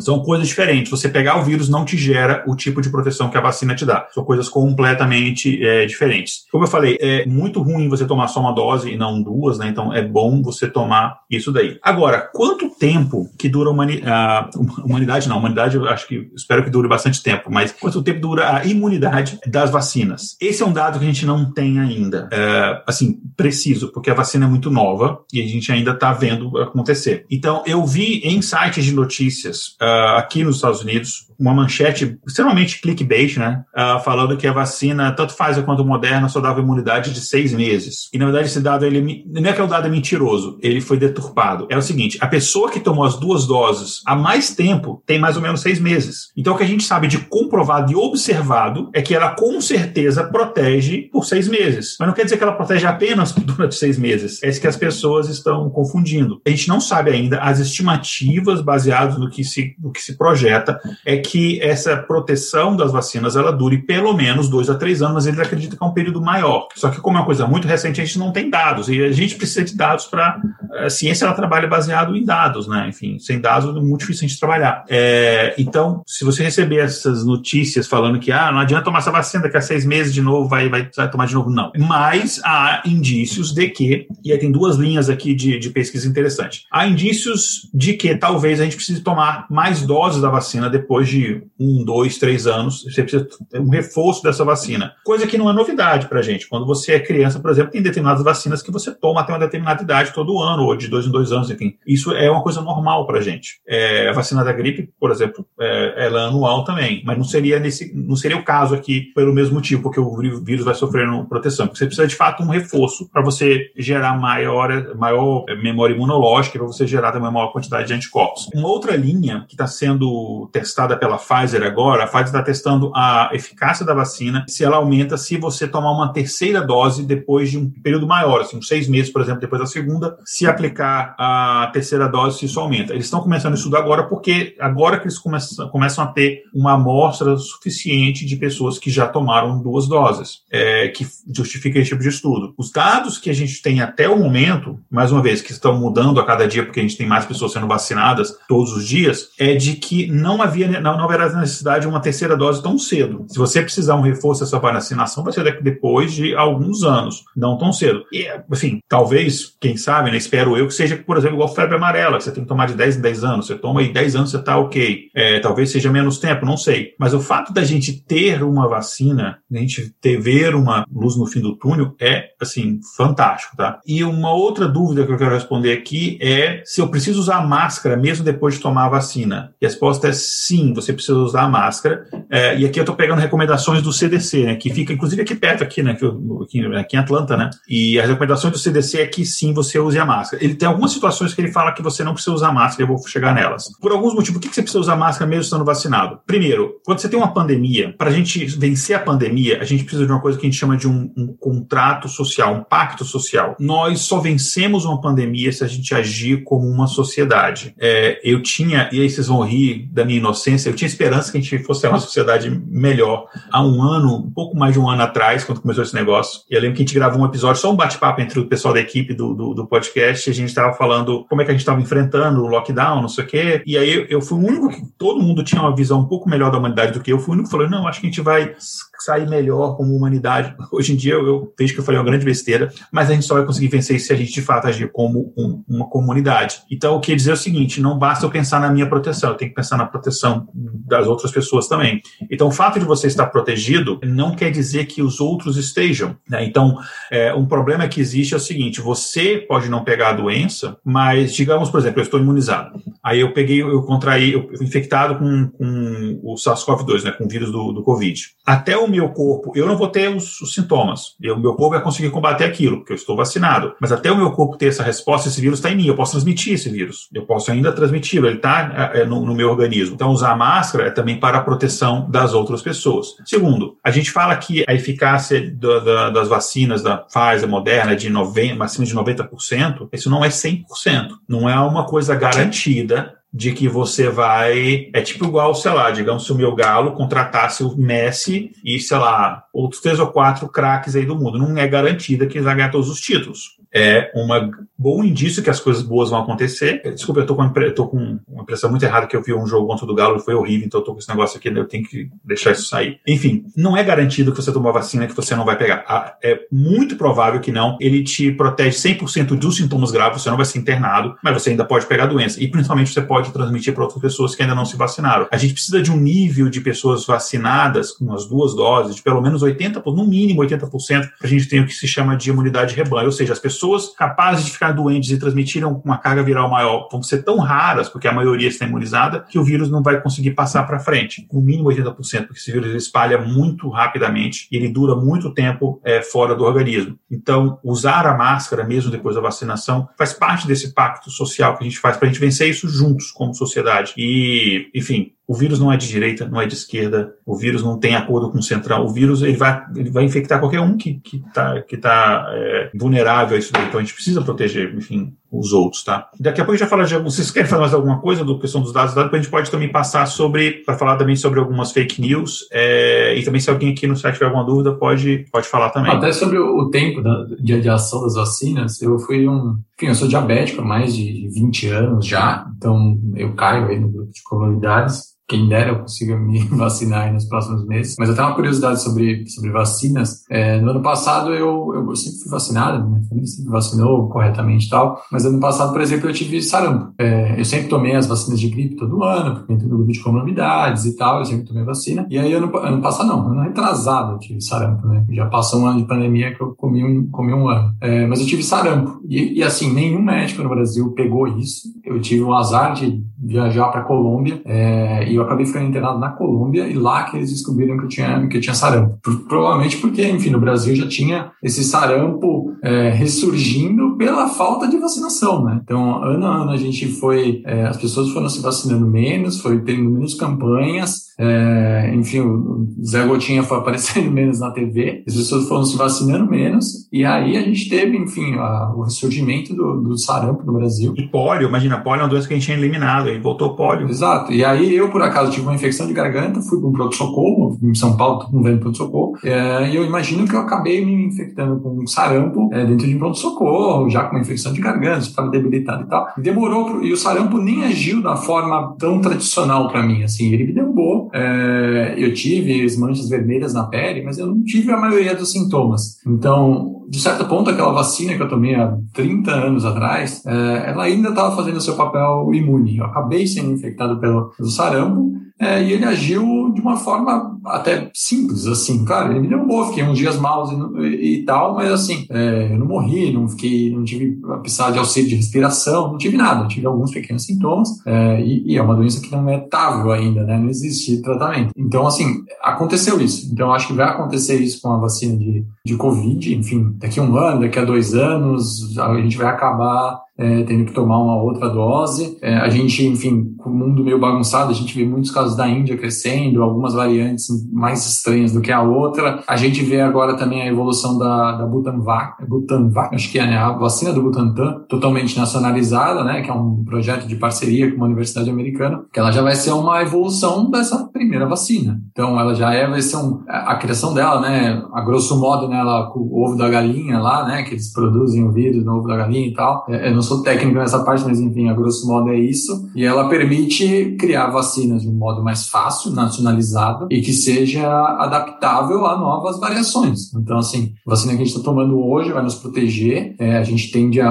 a, a, ideia é passar por isso o mais rápido possível. E acho que daqui a algum tempo, com todas essas variantes, essas coisas, a gente vai acabar tomando uma Pfizer V2, uma Moderna V2, alguma variação. E até para grupos prioritários, ela vai acabar entrando como uma H1N1, acho. Aqui é mais mais de 60 anos ou tem alguma comorbidade, ela acaba entrando no pacote de vacinas de, de gripe, tradicionalmente. Assim. Então, todo ano você vai lá porque você já tem uma predisposição a ficar, é, a ter um problema maior com essa, com essa doença. Né? Então, um, uma coisa que você falou sobre sobre, isso daí. É, existem estudos, por exemplo, que indicam que quando a gente teve aquele, aquela pandemia de H1N1 há alguns anos atrás, 2003, se não me engano, eles viram que ela era mais mortal em pessoas mais jovens. E uma das teorias é que aquelas pessoas acima de 70 anos já tinham passado por uma outra pandemia é, de H1N1 muitos anos antes que tinha dado uma certa imunidade para elas. Mas um pouco você falou. A Fernanda comentou aqui que o Renan levou o sarampo para a Colômbia, né? É, gente, é, eu levei, ela é minha namorada aí, então a gente viajou junto, ela ficou lá comigo internada. É, enfim, a gente ficou lá um, um tempo, um tempo perdido na Colômbia, que a gente ficou internado no hospital por lá. É, uh, tem algumas perguntinhas aqui, deixa eu ver. Uh, tem a pergunta da Késia pro, Renan. Tem alguma previsão de quando a gente vai ter 80? Na verdade, eu vou emendar duas perguntas aqui, uh, que acho que elas são, são semelhantes. A pergunta da Késia é se, se tem alguma previsão de quando é que a gente vai ter 80% da população do Brasil vacinada. E um, uma pergunta do Marcelo França para os dois, se já viu algum modelo que eles consideram a taxa de vacinação imunização que vocês calculam calculam com uma taxa de transmissão e quantidade já infectados para estimular quando é que será essa imunidade coletiva. Basicamente a mesma pergunta, quando é que a gente se, se dá, eu não sei se dá para a gente ter essa ideia, né, de quando a gente vai chegar nesse 80% da, da, população brasileira é, já com as duas doses. Quer chutar essa, Wesley? Vai, vai lá, acredito. se precisar de ajuda aqui, eu tenho um D20 aqui, a gente pode jogar aqui. Tô brincando. Vai lá. Essa questão dos 80% da população é bem complicada por causa disso da disponibilidade das vacinas e também como que os dados eles estão, né? De saber quantas doses estão sendo aplicadas realmente. Então vai depender muito da, da, das vacinas chegarem no Brasil. Eu acho que acontece muito também é do os responsáveis por aplicarem as vacinas eles ficam com medo de não chegarem novas doses e aí acabam segurando também. Então tem muita coisa envolvida nisso para é, entender isso. Agora sobre os modelos, né? É muito complicado estimar, principalmente essa questão da imunidade de rebanho. É, eu trabalho com esses modelos, né? Eu junto com o pessoal da Universidade Federal de Viçosa, o professor Silvio e o, e o Guilherme, estudante de doutorado, a gente no início da pandemia a gente tinha feito um modelo, né? Utilizando mobilidade recorrente e voos, né? Da ANAC, utilizando dados tanto do IBGE quanto da ANAC, é, para ver naquela situação ainda que você não tinha vários municípios com casos confirmados ainda. Então, sabendo a partir de uma condição inicial, né, de quais municípios têm casos confirmados, como que a doença ela se espalharia. E aí a gente mostrou lá, né, que é, você ia ver aquela onda vindo das capitais ou da região metropolitana para o interior, e aí você tinha um atraso nas curvas, tem todos esses resultados lá, foi em abril que a gente fez isso no ano passado, e mostrava lá, e avisando no final, né, tá meio perdido lá nas conclusões, que é, as autoridades tinham que aproveitar desse atraso, né, que acontecia naquele momento, para poder reorganizar o sistema de saúde, poder resolver essa questão. E outra coisa, né, que não ficou lá, mas é que eles tinham que aprender também a divulgar dados, e ninguém fez isso. Mas aí, é, esses modelos, né, levam em conta a interação social. E no caso da Covid, como ela é uma doença transmitida, é pelo ar, né, também, mas é principalmente pela presença de um ser humano perto de outro ser humano, então, principalmente locais fechados, isso tem uma... É, a transmissão, ela depende muito do contato social. E você ter dado de contato social humano é muito difícil. Então, um modelo, se você quer ser realmente realista de como que a propagação da doença ela vai acontecer. Você usa esses dados de contato social, né, de como que ocorre, aí você poderia pensar em estimar a imunidade de rebanho. Geralmente os modelos, que são os modelos que a gente chama de modelos homogêneos, que consideram que é, a chance né, de você interagir com uma pessoa dentro de um município ela é a mesma, né, independente de onde você está, é, esses modelos levariam uma tal imunidade de rebanho, 11%, por exemplo. Mas quando você coloca a heterogeneidade, que você assume que as pessoas, umas pessoas têm mais contato do que as outras, né? Que aí tem o fenômeno super spreading. Isso altera completamente, isso já é conhecido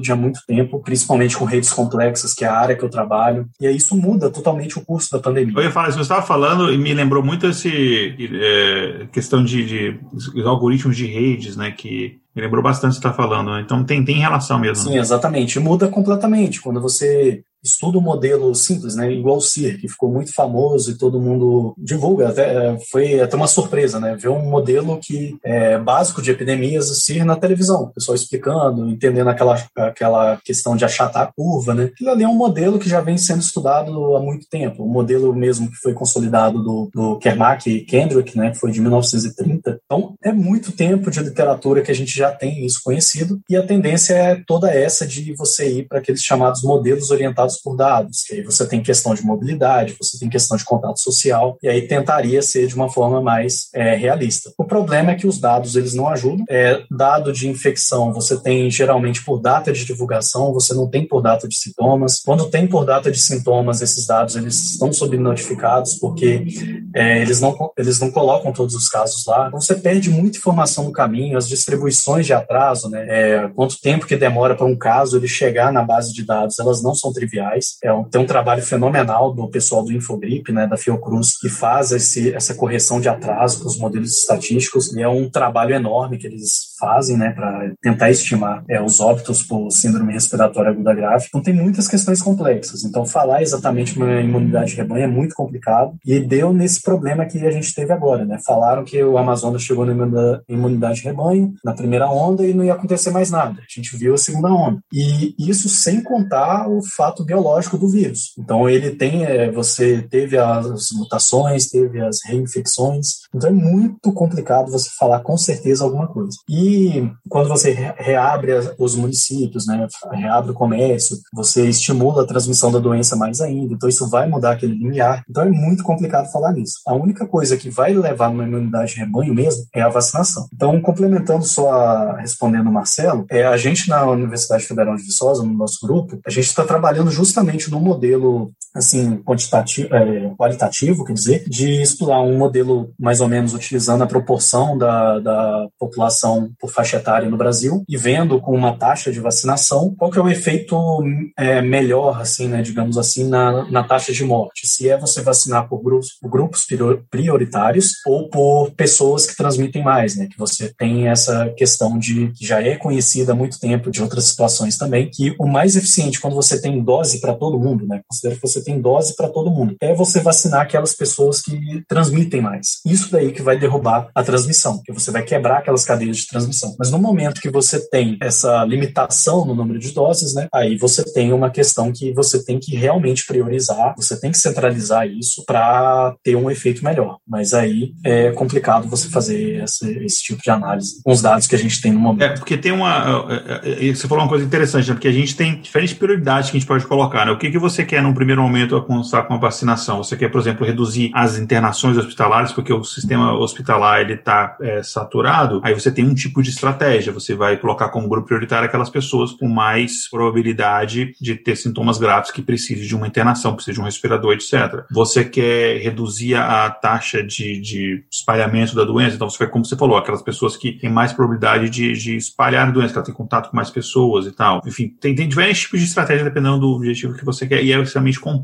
Uh, eu vou continuar aqui com o Wesley, que tem uma, uma pergunta para você aqui, pra, é, pedindo para você falar um pouco da sua pesquisa para estudar epidemias. Você, você comentou que você é físico, né? Qual que é a, qual que é a intersecção entre física e, e essa, esses modelos de, de, de pandemias? Sim, então, a física, né, ela tem uma fama de intrometer em problemas que não são da área da física. Então, aparece muito é, a física interdisciplinar é o campo mais ativo da física atualmente. Então, você tem os problemas básicos de física, né, de, de altas energias, o LHC, são problemas que são puramente física, estão meio que assim, é, não está tendo tanta novidade, né? Tipo assim, tá, tá parado, não está tendo tanto avanço é, nos resultados experimentais, porque cada vez mais vai ficando difícil você ter resultados experimentais desse, desse tipo de coisa. Então a física sempre tem um monte de ferramenta, ela, a física cria ferramentas ainda matemáticas para resolver problemas, e essas ferramentas elas acabam sendo úteis para utilizar em outros problemas totalmente diferentes. E indo mais além, né, a física tem essa coisa de reduzir o problema a uma, é, um certo conjunto, né? Por exemplo, você pensa num bloco caindo, você não está nem aí se esse bloco é redondo, se ele é quadrado, você não está se importando com os detalhes. Então, como é, existem esses modelos, você consegue acabar é, mapeando alguns processos que ocorrem na natureza. É, um processo que ocorre, por exemplo, é, na economia, você pode utilizar o mesmo ferramental que você utilizou para descrever um, os spins num, num sistema ferromagnético, por exemplo. Então você usa o mesmo ferramental para resolver o problema, porque quando você vai descrever o problema assim do, da forma física, né, é, ignorando alguns detalhes, você vê que você chega numa equação que é exatamente a equação que já foi resolvida lá com um problema totalmente diferente de, é, de percolação, por exemplo, que você tem é, um fluido, é, um líquido assim, né, que está entrando no material e aí você tem o, o é, que a gente chama de problema de percolação, que é isso indo numa superfície porosa. E isso, é, quando você pega esses modelos, você gera lá, por exemplo, como que é o número de, é, de lugares ativos, né, onde tem água ou não, por exemplo, em função do tempo, e você vê uma curva bem parecida nisso num problema de economia, num problema de epidemias. Então a física sempre teve isso. No caso específico da minha área de pesquisa, é, eu trabalho com as chamadas redes complexas. E essas redes complexas são utilizadas, são construções matemáticas para você representar interações entre pessoas ou interações entre municípios, por exemplo, é, quantas pessoas que vão de um local para o outro, quantos voos que existem de um local para o outro. Então, essas são as redes complexas. E aí a gente estuda os modelos que já vinham sendo utilizados, né, seja para epidemia ou seja para problemas de transição de fase para estados absorventes, que é o que é a área a maior né, que a gente utiliza nessa área, é, nessa pesquisa. E aí a gente utiliza isso para, por exemplo, aplicar isso em modelos de propagação de epidemias. Então você usa é, ferramentas que existem na física estatística, é, grupo de renormalização que é utilizado para é, esses problemas de expoentes críticos, enfim. E aí você pode aplicar isso para, por exemplo, descrever um, uma rede é, do cérebro, que é uma rede que tem estrutura modular, você tem cada área que está responsável por alguma função função. E aí você pode utilizar um modelo de propagação de epidemias para tentar descrever como que é a dinâmica, né? Como que é uma área ela fica ativa em função do tempo. E aí você utiliza esses modelos que são o mesmo modelo que você usa para descrever uma epidemia, você usa para descrever a ativação ou inativação do cérebro. O mesmo modelo que você usa para propagação de epidemias, é, num trabalho que a gente fez também, é, utilizando para ver as chamadas câmeras de eco em redes sociais. A gente estudou o problema do impeachment da Dilma. Você vê dois grupos né, totalmente opostos naquela época, é, brigando que um queria o impeachment, o outro não queria. E a gente usa essa ferramenta, além das ferramentas que já existem das redes complexas, que é uma coisa matemática, para mostrar como medir nessas chamadas câmeras de eco utilizando o modelo CIR. A gente utilizou o modelo CIR lá é, para medir essas câmeras de eco. E você vê uma relação entre a polarização e a capacidade de espalhar naquela rede, enfim. E isso tudo veio, para finalizar, como que a física entrou de vez assim, nisso, é, com os trabalhos no, no final dos anos 90, é, do Barabasi Albert, que ele tem um livro que eu até recomendo, no final ia ter que recomendar alguns livros, em dois livros dele que eu recomendo, que ele era um físico que trabalhava com, é, com física quântica, e ele começou a ver dados, por exemplo, de, da internet na época, né, que é, ele propôs lá esse problema para eles pesquisarem é, para fazer um robozinho que ia seguindo e via qual site indicava tinha um link para outro site. E eles viram que essa rede ela era ela seguia uma lei de potência. Não dá para entrar em detalhes aqui, mas você tem sites com muitas ligações e sites e muitos outros sites é, com poucas ligações. Você vê uma estrutura assim de lei de potência. E lei de potência aparece em todo momento em fenômenos críticos na física. E aí teve uma explosão enorme com os papers na Science, na Nature que ele publicou na época. É, tá tudo detalhado nos livros que eu vou sugerir no final. E aí que foi a explosão da física. E aí entrou o pessoal da epidemiologia também, é, o pessoal da física, né, que entrou na epidemiologia, com o Alessandro Vespiani, ele é até o diretor do, do, instituto nos Estados Unidos. É, eu não sei nem falar o nome da, da universidade aqui, mas posso colocar depois. E ele é o, é o diretor do, do grupo que está responsável pelas simulações da Covid-19 agora. E não é à toa, porque ele foi, é, esse grupo dele foi o principal responsável responsável, no caso da H1N1, com os trabalhos dele, da Vitória Colitza, que também é física é, por formação, e os trabalhos deles mostravam como que a H1N1 ela ia se espalhar no mundo e o modelo deles foi muito útil para isso, para é, para ver como que isso ia acontecer, utilizando dados de mobilidade, dados de todos os detalhes assim. Então a física ela entrou principalmente nessa parte de redes complexas ali no final dos anos 90 e tá essa área quente até agora, que é uma das áreas mais mais quentes da física é a área interdisciplinar, principalmente nessa área de propagação de epidemias e estudo de redes complexas. Você comentou uma coisa interessante, você falou que é o vários vários modelos matemáticos de uma área explicam outra área. Uma coisa que, que eu sempre falo aqui no podcast é que a, é a natureza, ela não tem essa divisão que a gente coloca para a gente poder estudar, né? Não tem essa divisão da, da química, da física, da biologia, enfim, tudo é tudo uma coisa só, né? E assim, a minha área de especialidade com que eu trabalho e tal é a estatística, né? E as coisas que envolvem estatística, né? Eu, é, o pessoal costuma falar que é, cientista de dados é basicamente um estatístico que usa camisa de xadrez e o escuta Arctic Monkeys, né? Basicamente estatístico hipster. E uma coisa que se estuda em estatística, por exemplo, é movimento browniano, que é uma coisa de física, né? Porque as equações você aplica em um monte de coisa de estatística, assim, uma, uma estatística mais complexa, mais avançada. E tem muita coisa que você pega de outras áreas, assim. É... Eu ia passar aqui por algumas, algumas fake news, então, mas eu acho que vai acabar vai acabar gastando bastante tempo, mas eu vou, então vou só citar algumas fake news aqui, e aí eu vou, vou tentar resumir elas aqui numa explicação única só. É, primeiro, a vacina, é, eu vi muita gente mandando vídeo falando que a vacina na vacina, ela é uma, um plano para poder fazer uma reengenharia genética do corpo, é, ou que ela tem um chip líquido, né, que foi desenhado para controlar a humanidade, esse tipo de coisa, e ou que na verdade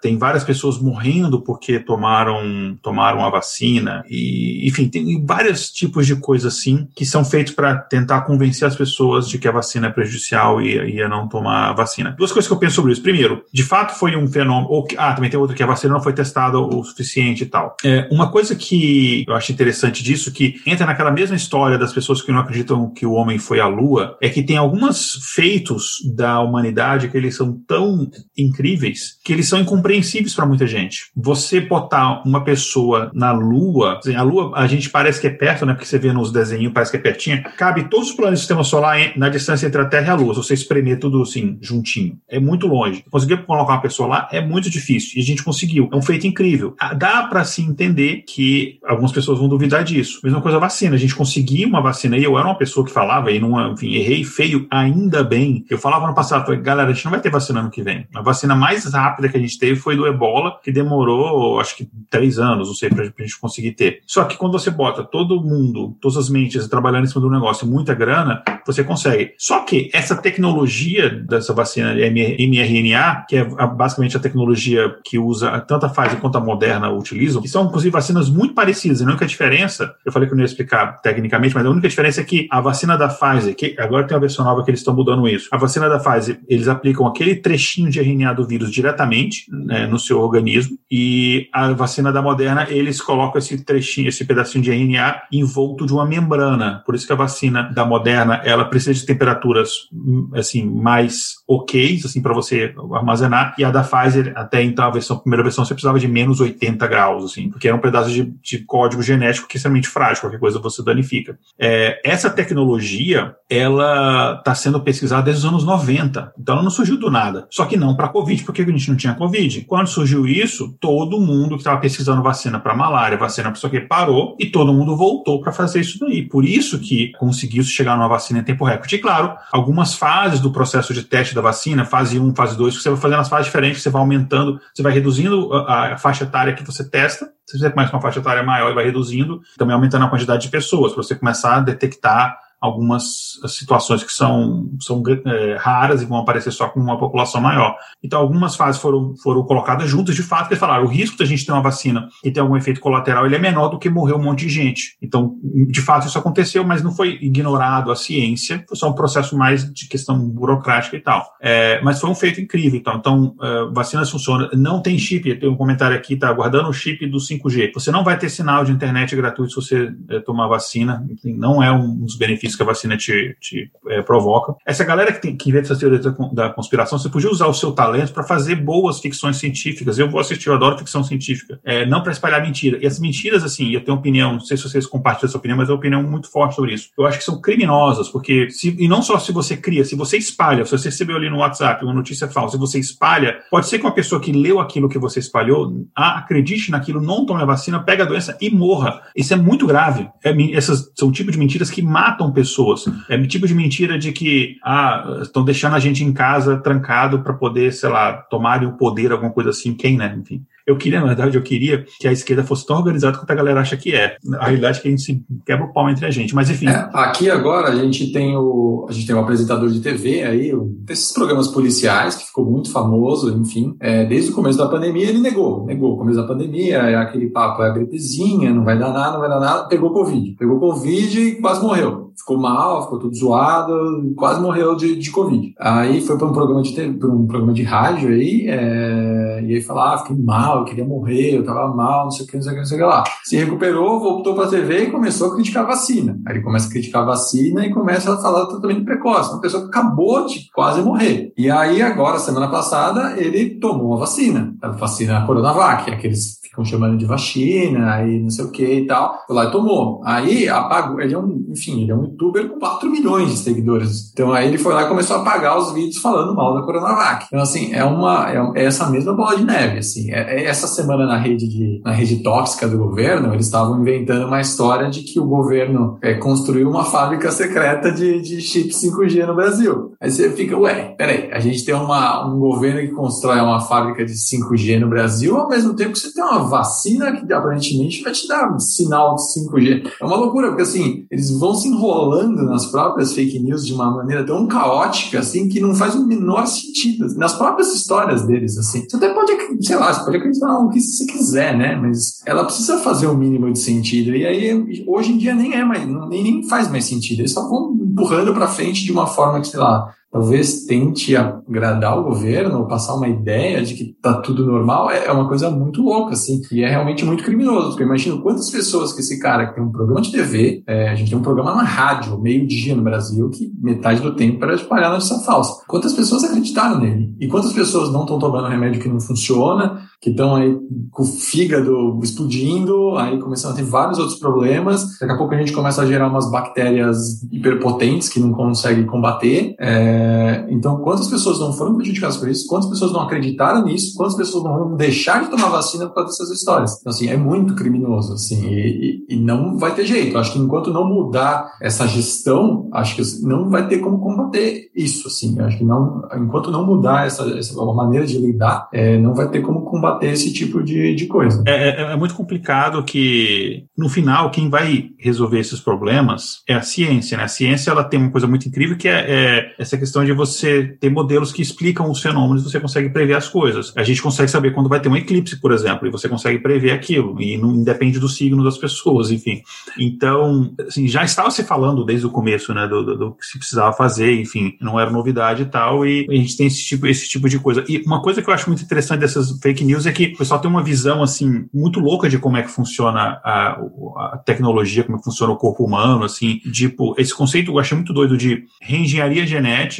É, deve ser a mesma galera que acha que, por exemplo, se você for exposto à radiação, você vai virar um super-herói, assim. Não vai, galera, não vai. E tem esse, esse, esse mundo, esse mundo meio, meio mágico, meio doido, assim, tal, que são coisas que, se você parar, e o que eu recomendo pessoal, falar o seguinte, você tá com preguiça de, de pesquisar aquele negócio, só para, respira, toma um copo d'água e pensa durante 5 segundos. Isso aqui faz algum sentido? Você vai conseguir detectar 90% das fake news. Porque a maioria das coisas, se você parar para pensar, por exemplo, o Bill Gates criou uma vacina com um chip líquido para controlar a humanidade. Cara, o Bill Gates, ele fez o Windows, que mal funcionava. Você acha que vai conseguir fazer um chip líquido? Tipo, nem existe isso. Tipo assim, o que é um chip? Como é que é um, o que é um chip líquido? Isso não existe. É, então, assim, é uma galera que podia muito bem escrever ficção científica seria, assim, um talento muito melhor o, o, utilizado e tal. Então, muito cuidado. Tem uma que eu recebi hoje, que era de um médico. Outra coisa, o cara ser um médico não, dá, não, não garante nada. Eu fiz quatro anos de medicina na Universidade Federal e a gente aprendeu durante uma matéria de é, duas horas por semana, num semestre só, sobre metodologia científica. Depois, quando eu fui estudar outras coisas, que eu fui entender de fato como é que ciência funciona. O médico não estuda como ciência funciona. O médico, porque o médico, ele não, a, a maior parte do médico não vai trabalhar com pesquisa, vai trabalhar com parte clínica. Então, ele estuda a parte clínica, de fato. Ok. Então, o fato do cara ser médico não garante que ele vai ter algum tipo de informação privilegiada, vai saber tudo e tal. Então tem um vídeo de um, um médico, não vou citar o nome para fazer propaganda pro cara, mas é um médico de Houston, é, e o cara falando que você tomar vacina, na verdade tá matando um monte de gente porque ele tava fazendo uma reengenharia, tava mudando o seu DNA. E, e no final você vai pesquisar sobre esse cara, você vê que ele já espalhava um monte de notícia falsa desde o ano passado. É, há um ano atrás, ele falava que o Covid não ia matar nem 10 mil pessoas nos Estados Unidos, o Covid tá, chegou perto de 600 mil pessoas mortas nos Estados Unidos por Covid, enfim, ele errou de 10 mil para 6 mil, é uma magia que acho que não dá para desprezar.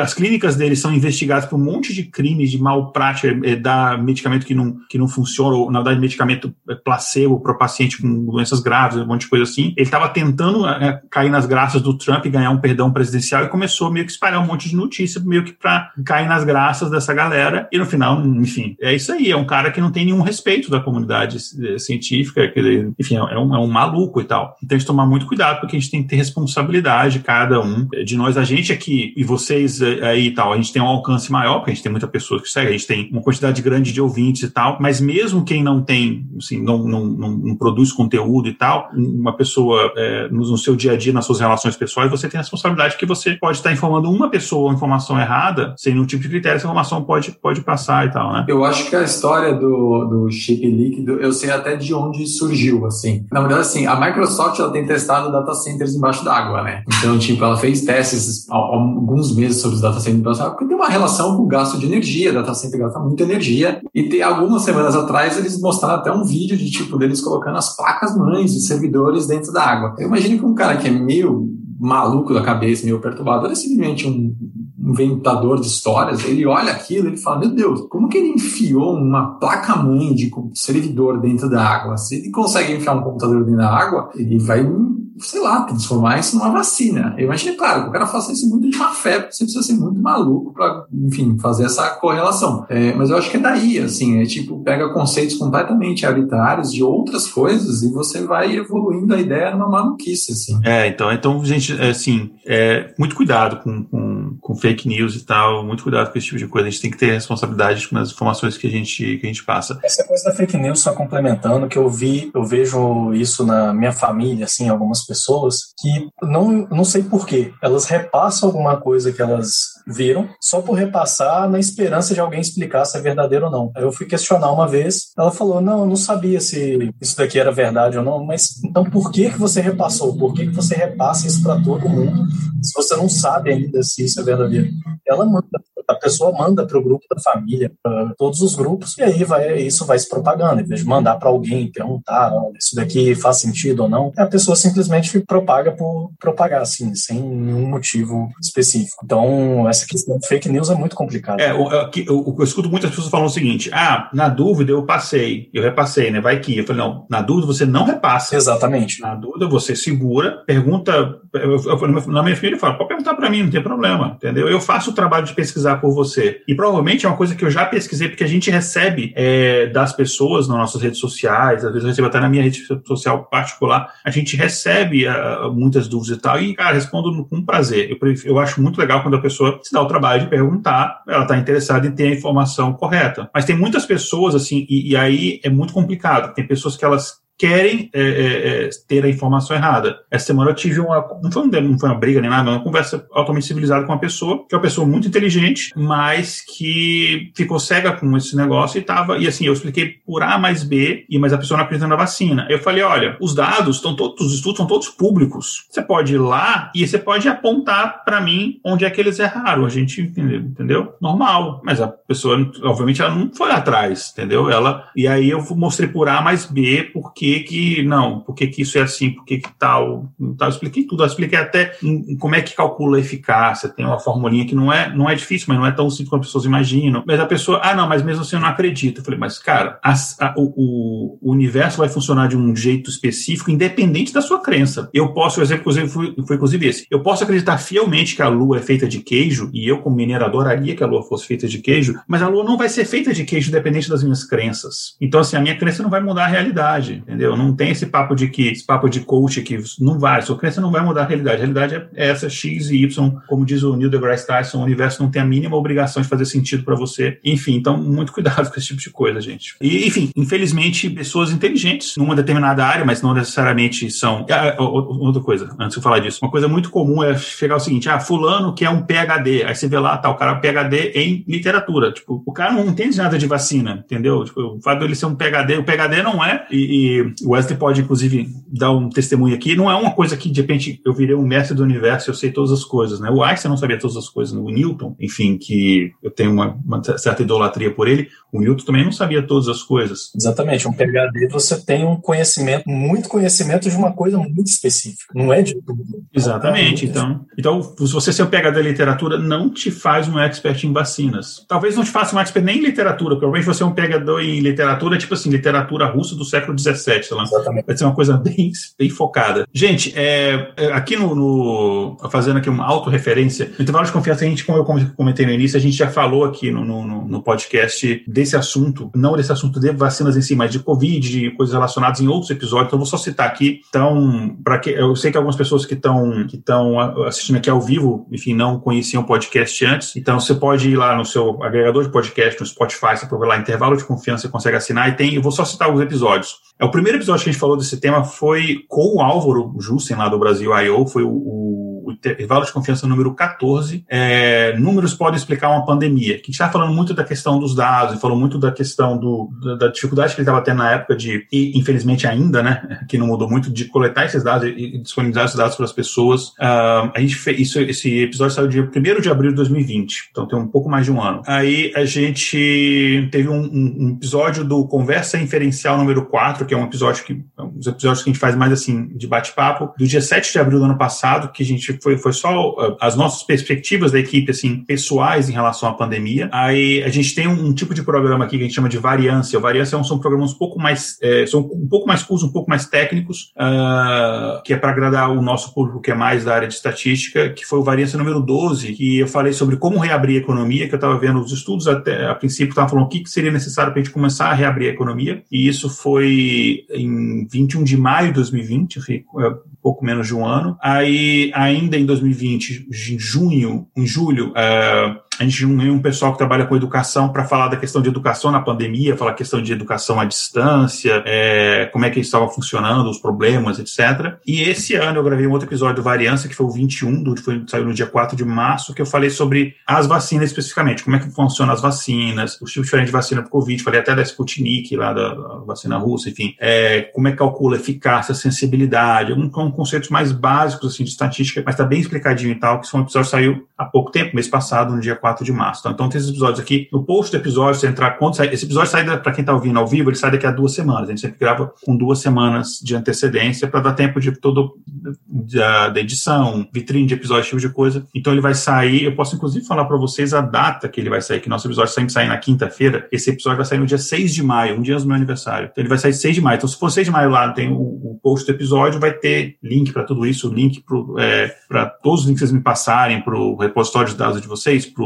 quando você vacinado, enfim, vai ter tudo lá. Então, agora a gente vai para um quadro que a gente chama de espaço amostral.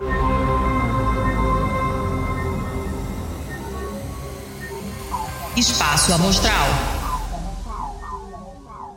Então, para quem não conhece o nosso podcast, o Espaço Amostral é um quadro onde a gente deixa indicações culturais para os nossos ouvintes e como a gente tenta ser muito educado aqui, a gente sempre começa com os convidados, né? Vamos começar aqui, então, seguindo ainda. Eu segui a ordem alfabética no começo, eu vou inverter a ordem, para não dizer que eu estou tentando é, privilegiar o Renan. Então, vamos começar pelo Wesley. Você tem alguma indicação? Pode ser uma indicação relacionada ao assunto ou não, não necessariamente precisa ser relacionada. Sim. É, eu tenho algumas indicações, né, de livros e canais também. É, livros, eu diria, por exemplo, Uma Senhora Toma Chá, que eu não cheguei a ler ainda, mas as recomendações são muito boas sobre ele, sobre estatística. Muito bom. Esse é um clássico da estatística. E também tem é, esse todo mundo deveria ler, né, que é O Mundo Assombrado pelos Demônios, que para entender esse fenômeno também de fake news, é, de você ter o ceticismo para é, com tudo que você vê. Então é muito importante para conhecer a ciência. Esse livro tinha que estar nas escolas, eu tô falando sério. Sim, tinha que ser. E sobre a área né, de redes complexas, tem um livro muito bom, que é um livro mesmo de divulgação do Barabasi, que é. Estou vendo a tradução em português, né, que eles colocam o título. É Linked, a nova ciência dos networks. É, ele fala sobre toda essa história das redes complexas, até essa parte de epidemiologia também. É um livro de divulgação mesmo, para você ver a história, como que acontece, entender algumas propriedades de redes, de, desse chamado do grau de separação, né, que falam que você pode entrar em contato com qualquer pessoa com poucos passos, você pode ter um contato com o presidente conhecendo apenas poucas pessoas, enfim. E tem um livro que é de um livro texto mesmo para entender, para quem quer é, saber mais sobre ciência de redes. É o, livro, um outro livro do Barabás que chama Network Science ou Ciências das Redes. Tem traduções em todo todo quanto é idioma. Eu acho que já tem em português também. E o livro ele está disponível é, gratuitamente no site do Barabás. O livro inteiro está lá, né, numa versão online. Está é, em inglês, tem umas outras línguas. Em português não tem online, mas eu acho que o livro já tem é, a versão é, em papel, ela já tem em português, se eu não me engano. E canais, né, eu recomendo é sobre estatística, né, que eu, eu cheguei a conhecer um canal novo, chama Ciência da Estatística, do Alexandre Patriota, da USP. Ele criou um canal lá que ele fala sobre é, o método científico, sobre algumas medidas em estatística. É, tá sendo um canal bem interessante, ele ainda está colocando os vídeos, e um canal novo. Sobre física, eu vou acabar divulgando é, o Datamires é, no Instagram, que tem uma conta lá que ela coloca dicas de física, coloca algumas curiosidades, chama Tata Física, depois eu mando o link, é, T-H-A-T-A Física, e finalmente é, chamando para um evento que, é, é, infelizmente, eles ainda não colocaram o site disponível, mas é um está previsto para acontecer no dia entre o dia 26 ao 20, a 28 de maio, que é o Encontro Nacional de Modelagem Matemática da Covid-19. Então vão ter apresentações de, de vários pesquisadores diferentes e vão ter mini cursos e algumas oficinas também. Então vai ter mini cursos sobre modelos de propagação de epidemias, tem modelo de propagação de epidemias em redes também, que vai ser dado pelo professor Silvio Ferreira, que é o, o meu supervisor aqui. É, tem de é, modelos de crescimento, modelos estocásticos e muitas apresentações, inclusive tem uma oficina que eu vou ministrar junto com o Álvaro é, de mineração de dados e essa coisa da, dos dados da Covid-19 no, no, Brasil,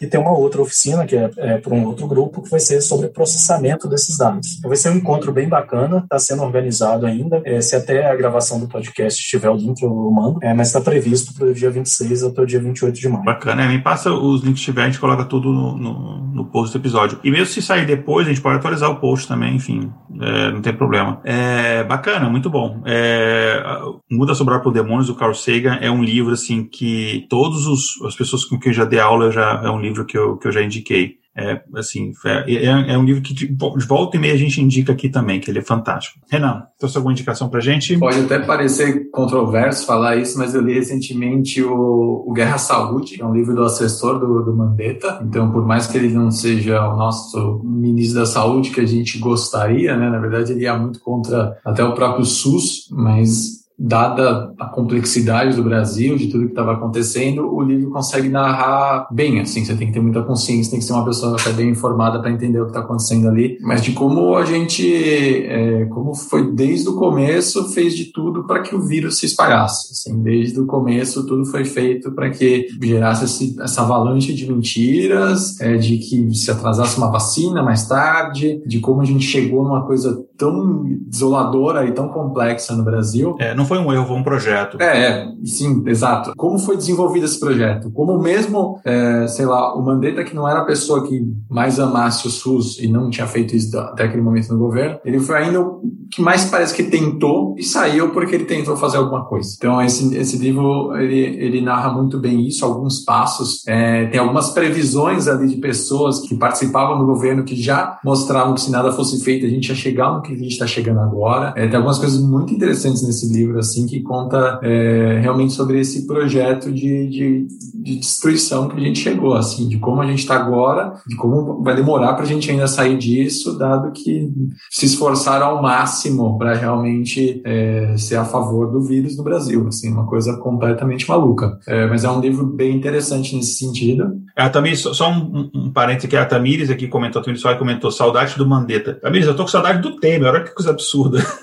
Nunca achei que eu fosse falar isso. exato, exato. Outro também que é muito bom, que é relacionado à fake news, que é a máquina do ódio, da Patrícia Campos Mello, que, enfim, conta toda a história do, da, da, primeira denúncia, né, da, da do, do, disparo em massa de WhatsApp, que foi feito, então, pela, pela campanha do presidente, é, e como ela chegou a sofrer com fake news na própria CPI da fake news, assim. É uma façanha absurda. Ela estava no, no, no, trabalho da, da CPI da fake news, criar uma fake news dela dentro da CPI, assim assim, é, é, um, é, uma máquina de moer mesmo, assim. Quando você cai na mão dessas pessoas, você vê elas sendo, é, sendo moídas, assim, por toda essa, essa trupe do, do, do governo, esse, esse gabinete do ódio, né, que já está institucionalizado ali dentro, dentro do governo. E aí, coisas mais legais, podemos dizer assim, eu ia recomendar o Instagram do, do Chris Vector, que é quem desenhou, até o, quem desenhou essa camiseta, quem desenhou o logo do quando você é vacinado. Então, ele consegue fazer, fazer da arte bem cômica dele, assim, bem escrachada dele com, com os problemas do governo, algo que o Laerte faz há muito tempo, é, mas ele faz uma linguagem muito diferente, assim, o Chris Vector é, é, sensacional, o nick dele é Chris Vector, acho que no Twitter e no Instagram também, e para quem quiser acompanhar, acho que o resumo do, do, do caos do governo, acho que tem três Twitters é, imbatíveis, que é o Jair Me Arrependi, o Tesoureiros do Jair e o Bolsa Regrets, eu acho que ali é o compilado. Eu conheço a pessoa que administra o, o Jair Me Arrependi. Exato, ali é um compilado de, de, de, de três personalidades da internet que eu acho que elas resumem bem é, tudo que está acontecendo em todas as esferas, né? Não só relacionado à a, a, Covid, mas todos os, enfim, tudo que está envolvido nessa, nessa bagunça, assim. Então, eu acho, acho que essas são as minhas recomendações por enquanto. Bacana. É, legal, eu tenho uh, só duas recomendações. Uma eu já passei aqui antes, mas só um reforço. É, conversar com pessoas que não, não eram ouvintes até então do podcast. Espero que continue, pessoal que veio aqui só para lá,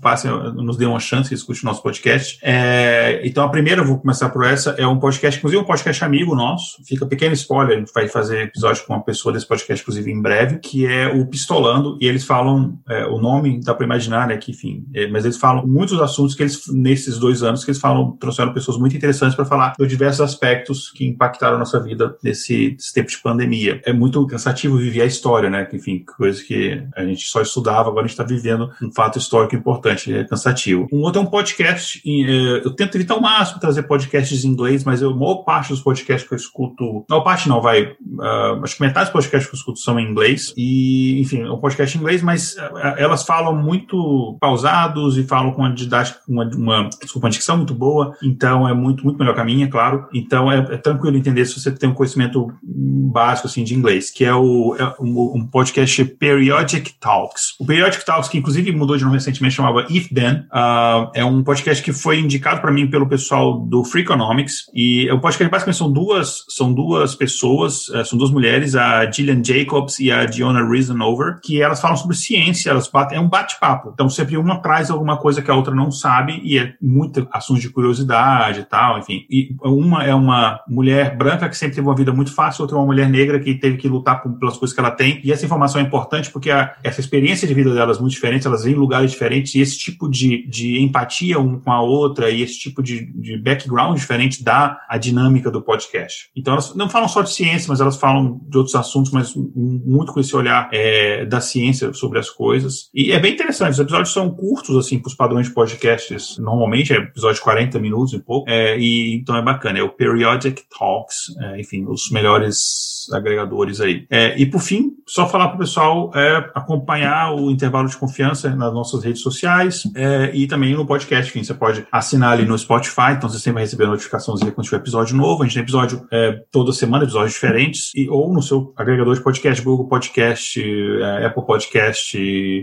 enfim, qualquer aplicativo é, de podcast a gente está disponível aí. É, Amazon Music, enfim, todos eles você pode encontrar a gente, tá? Posso adicionar uma, uma, uma, uma coisa das minhas referências ali, uma recomendação de filme, na verdade. É uma indicação de filme que veio do Léo, que faz aí as coletas diárias no, no Twitter ali de, de, de vacinação. Então, ele é o, nosso Zé Gotinha ali, calculando diariamente, informando quando dá milhão. As pessoas pegam no pé dele para saber se vai dar milhão ou não. É, mas é um filme romeno que tá no, tá no Oscar, que, chama, que tá no Oscar, que chama Coletivo. É de uma, de uma boa, é, é exatamente o caso da Boate Kiss que aconteceu no Brasil. Então, é uma boate romena que ela pega fogo, várias pessoas morrem nessa, é, enfim, o bote se incendeia todo e várias pessoas morrem. É, e ali mostra um pouco do sistema público romeno de saúde, é, a, a, corrupção que estava ali, é, como o Romênia é um país muito pequeno, que ali é, o governo avisa que quer, que tem capacidade para receber todas aquelas pessoas, em vez de mandar para a Alemanha ou para outros países próximos, ele realmente não tem a capacidade. E como eu, os pais vão atrás desse caso, ali eles descobrem uns problemas é, sanitários absurdos ali dentro do, dos hospitais romenos que estavam, é, que precisavam cuidar dessas pessoas. Assim, o documentário que está no Oscar é, é, muito bom. Eu não sei se tem algum Netflix, alguma coisa assim que está passando ele, mas enfim, assistam como puder e onde puder. Bacana, legal.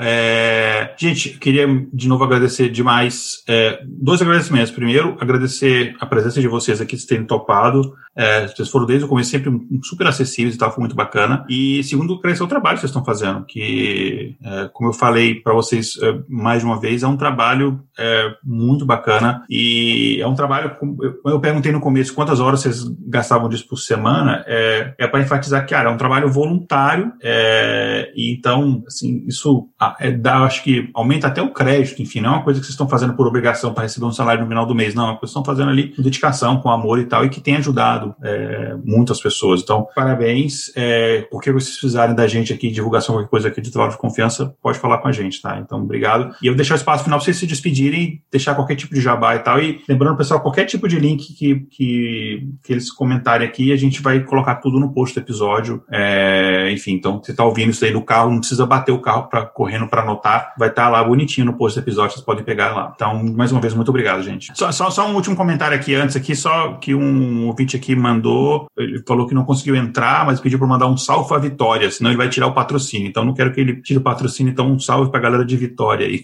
Vamos lá, pode falar então. Ah, então, dando jabá, né, eu tenho o meu site, é o wesleycota.com. Então, lá tem todas as informações dos trabalhos que a gente faz e tem um link também para a página do, dos números, né, que é da base de dados que a gente tem. É o covid19br.wcota.me. Então, ele tem lá todos os dados, é, tem vários gráficos já automáticos você vê evolução por município e também tem um link lá para o GitHub é, para isso. Então, acho que era isso. É, só queria falar, agora a gente tem um domínio próprio próprio, né? Antes a gente não esperava o sucesso do site, então a gente comprou um domínio quando você vacinado.com, fica um pouco mais fácil de, de passar. Continue visitando, não recomendo fazer todos os dias, as pessoas meio que se viciam é, e às vezes não é muito saudável, então uma vez por semana, se quiser, pode passar lá que, que, que já vale a pena. E quem, enfim, quiser colaborar com o grupo, quiser, tem dúvidas sobre os cálculos, pode procurar ali nos dados, tem meu Twitter, que é o meu sobrenome Altendorf, seguido de ME no Twitter, que eu, que eu respondo assim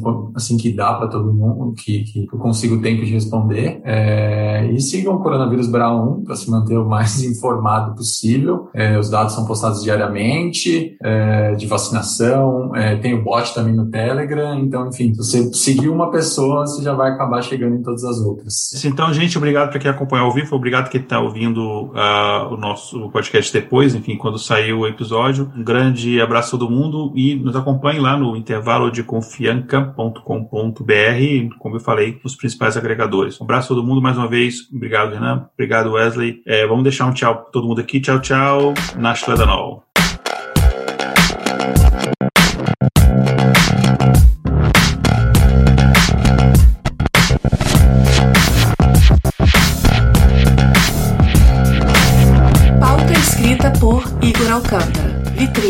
Diego Madeira. Vinhetas, Rafael Chino e Léo Oliveira. Voz das vinhetas, Letícia Dacker e Mariana Lima.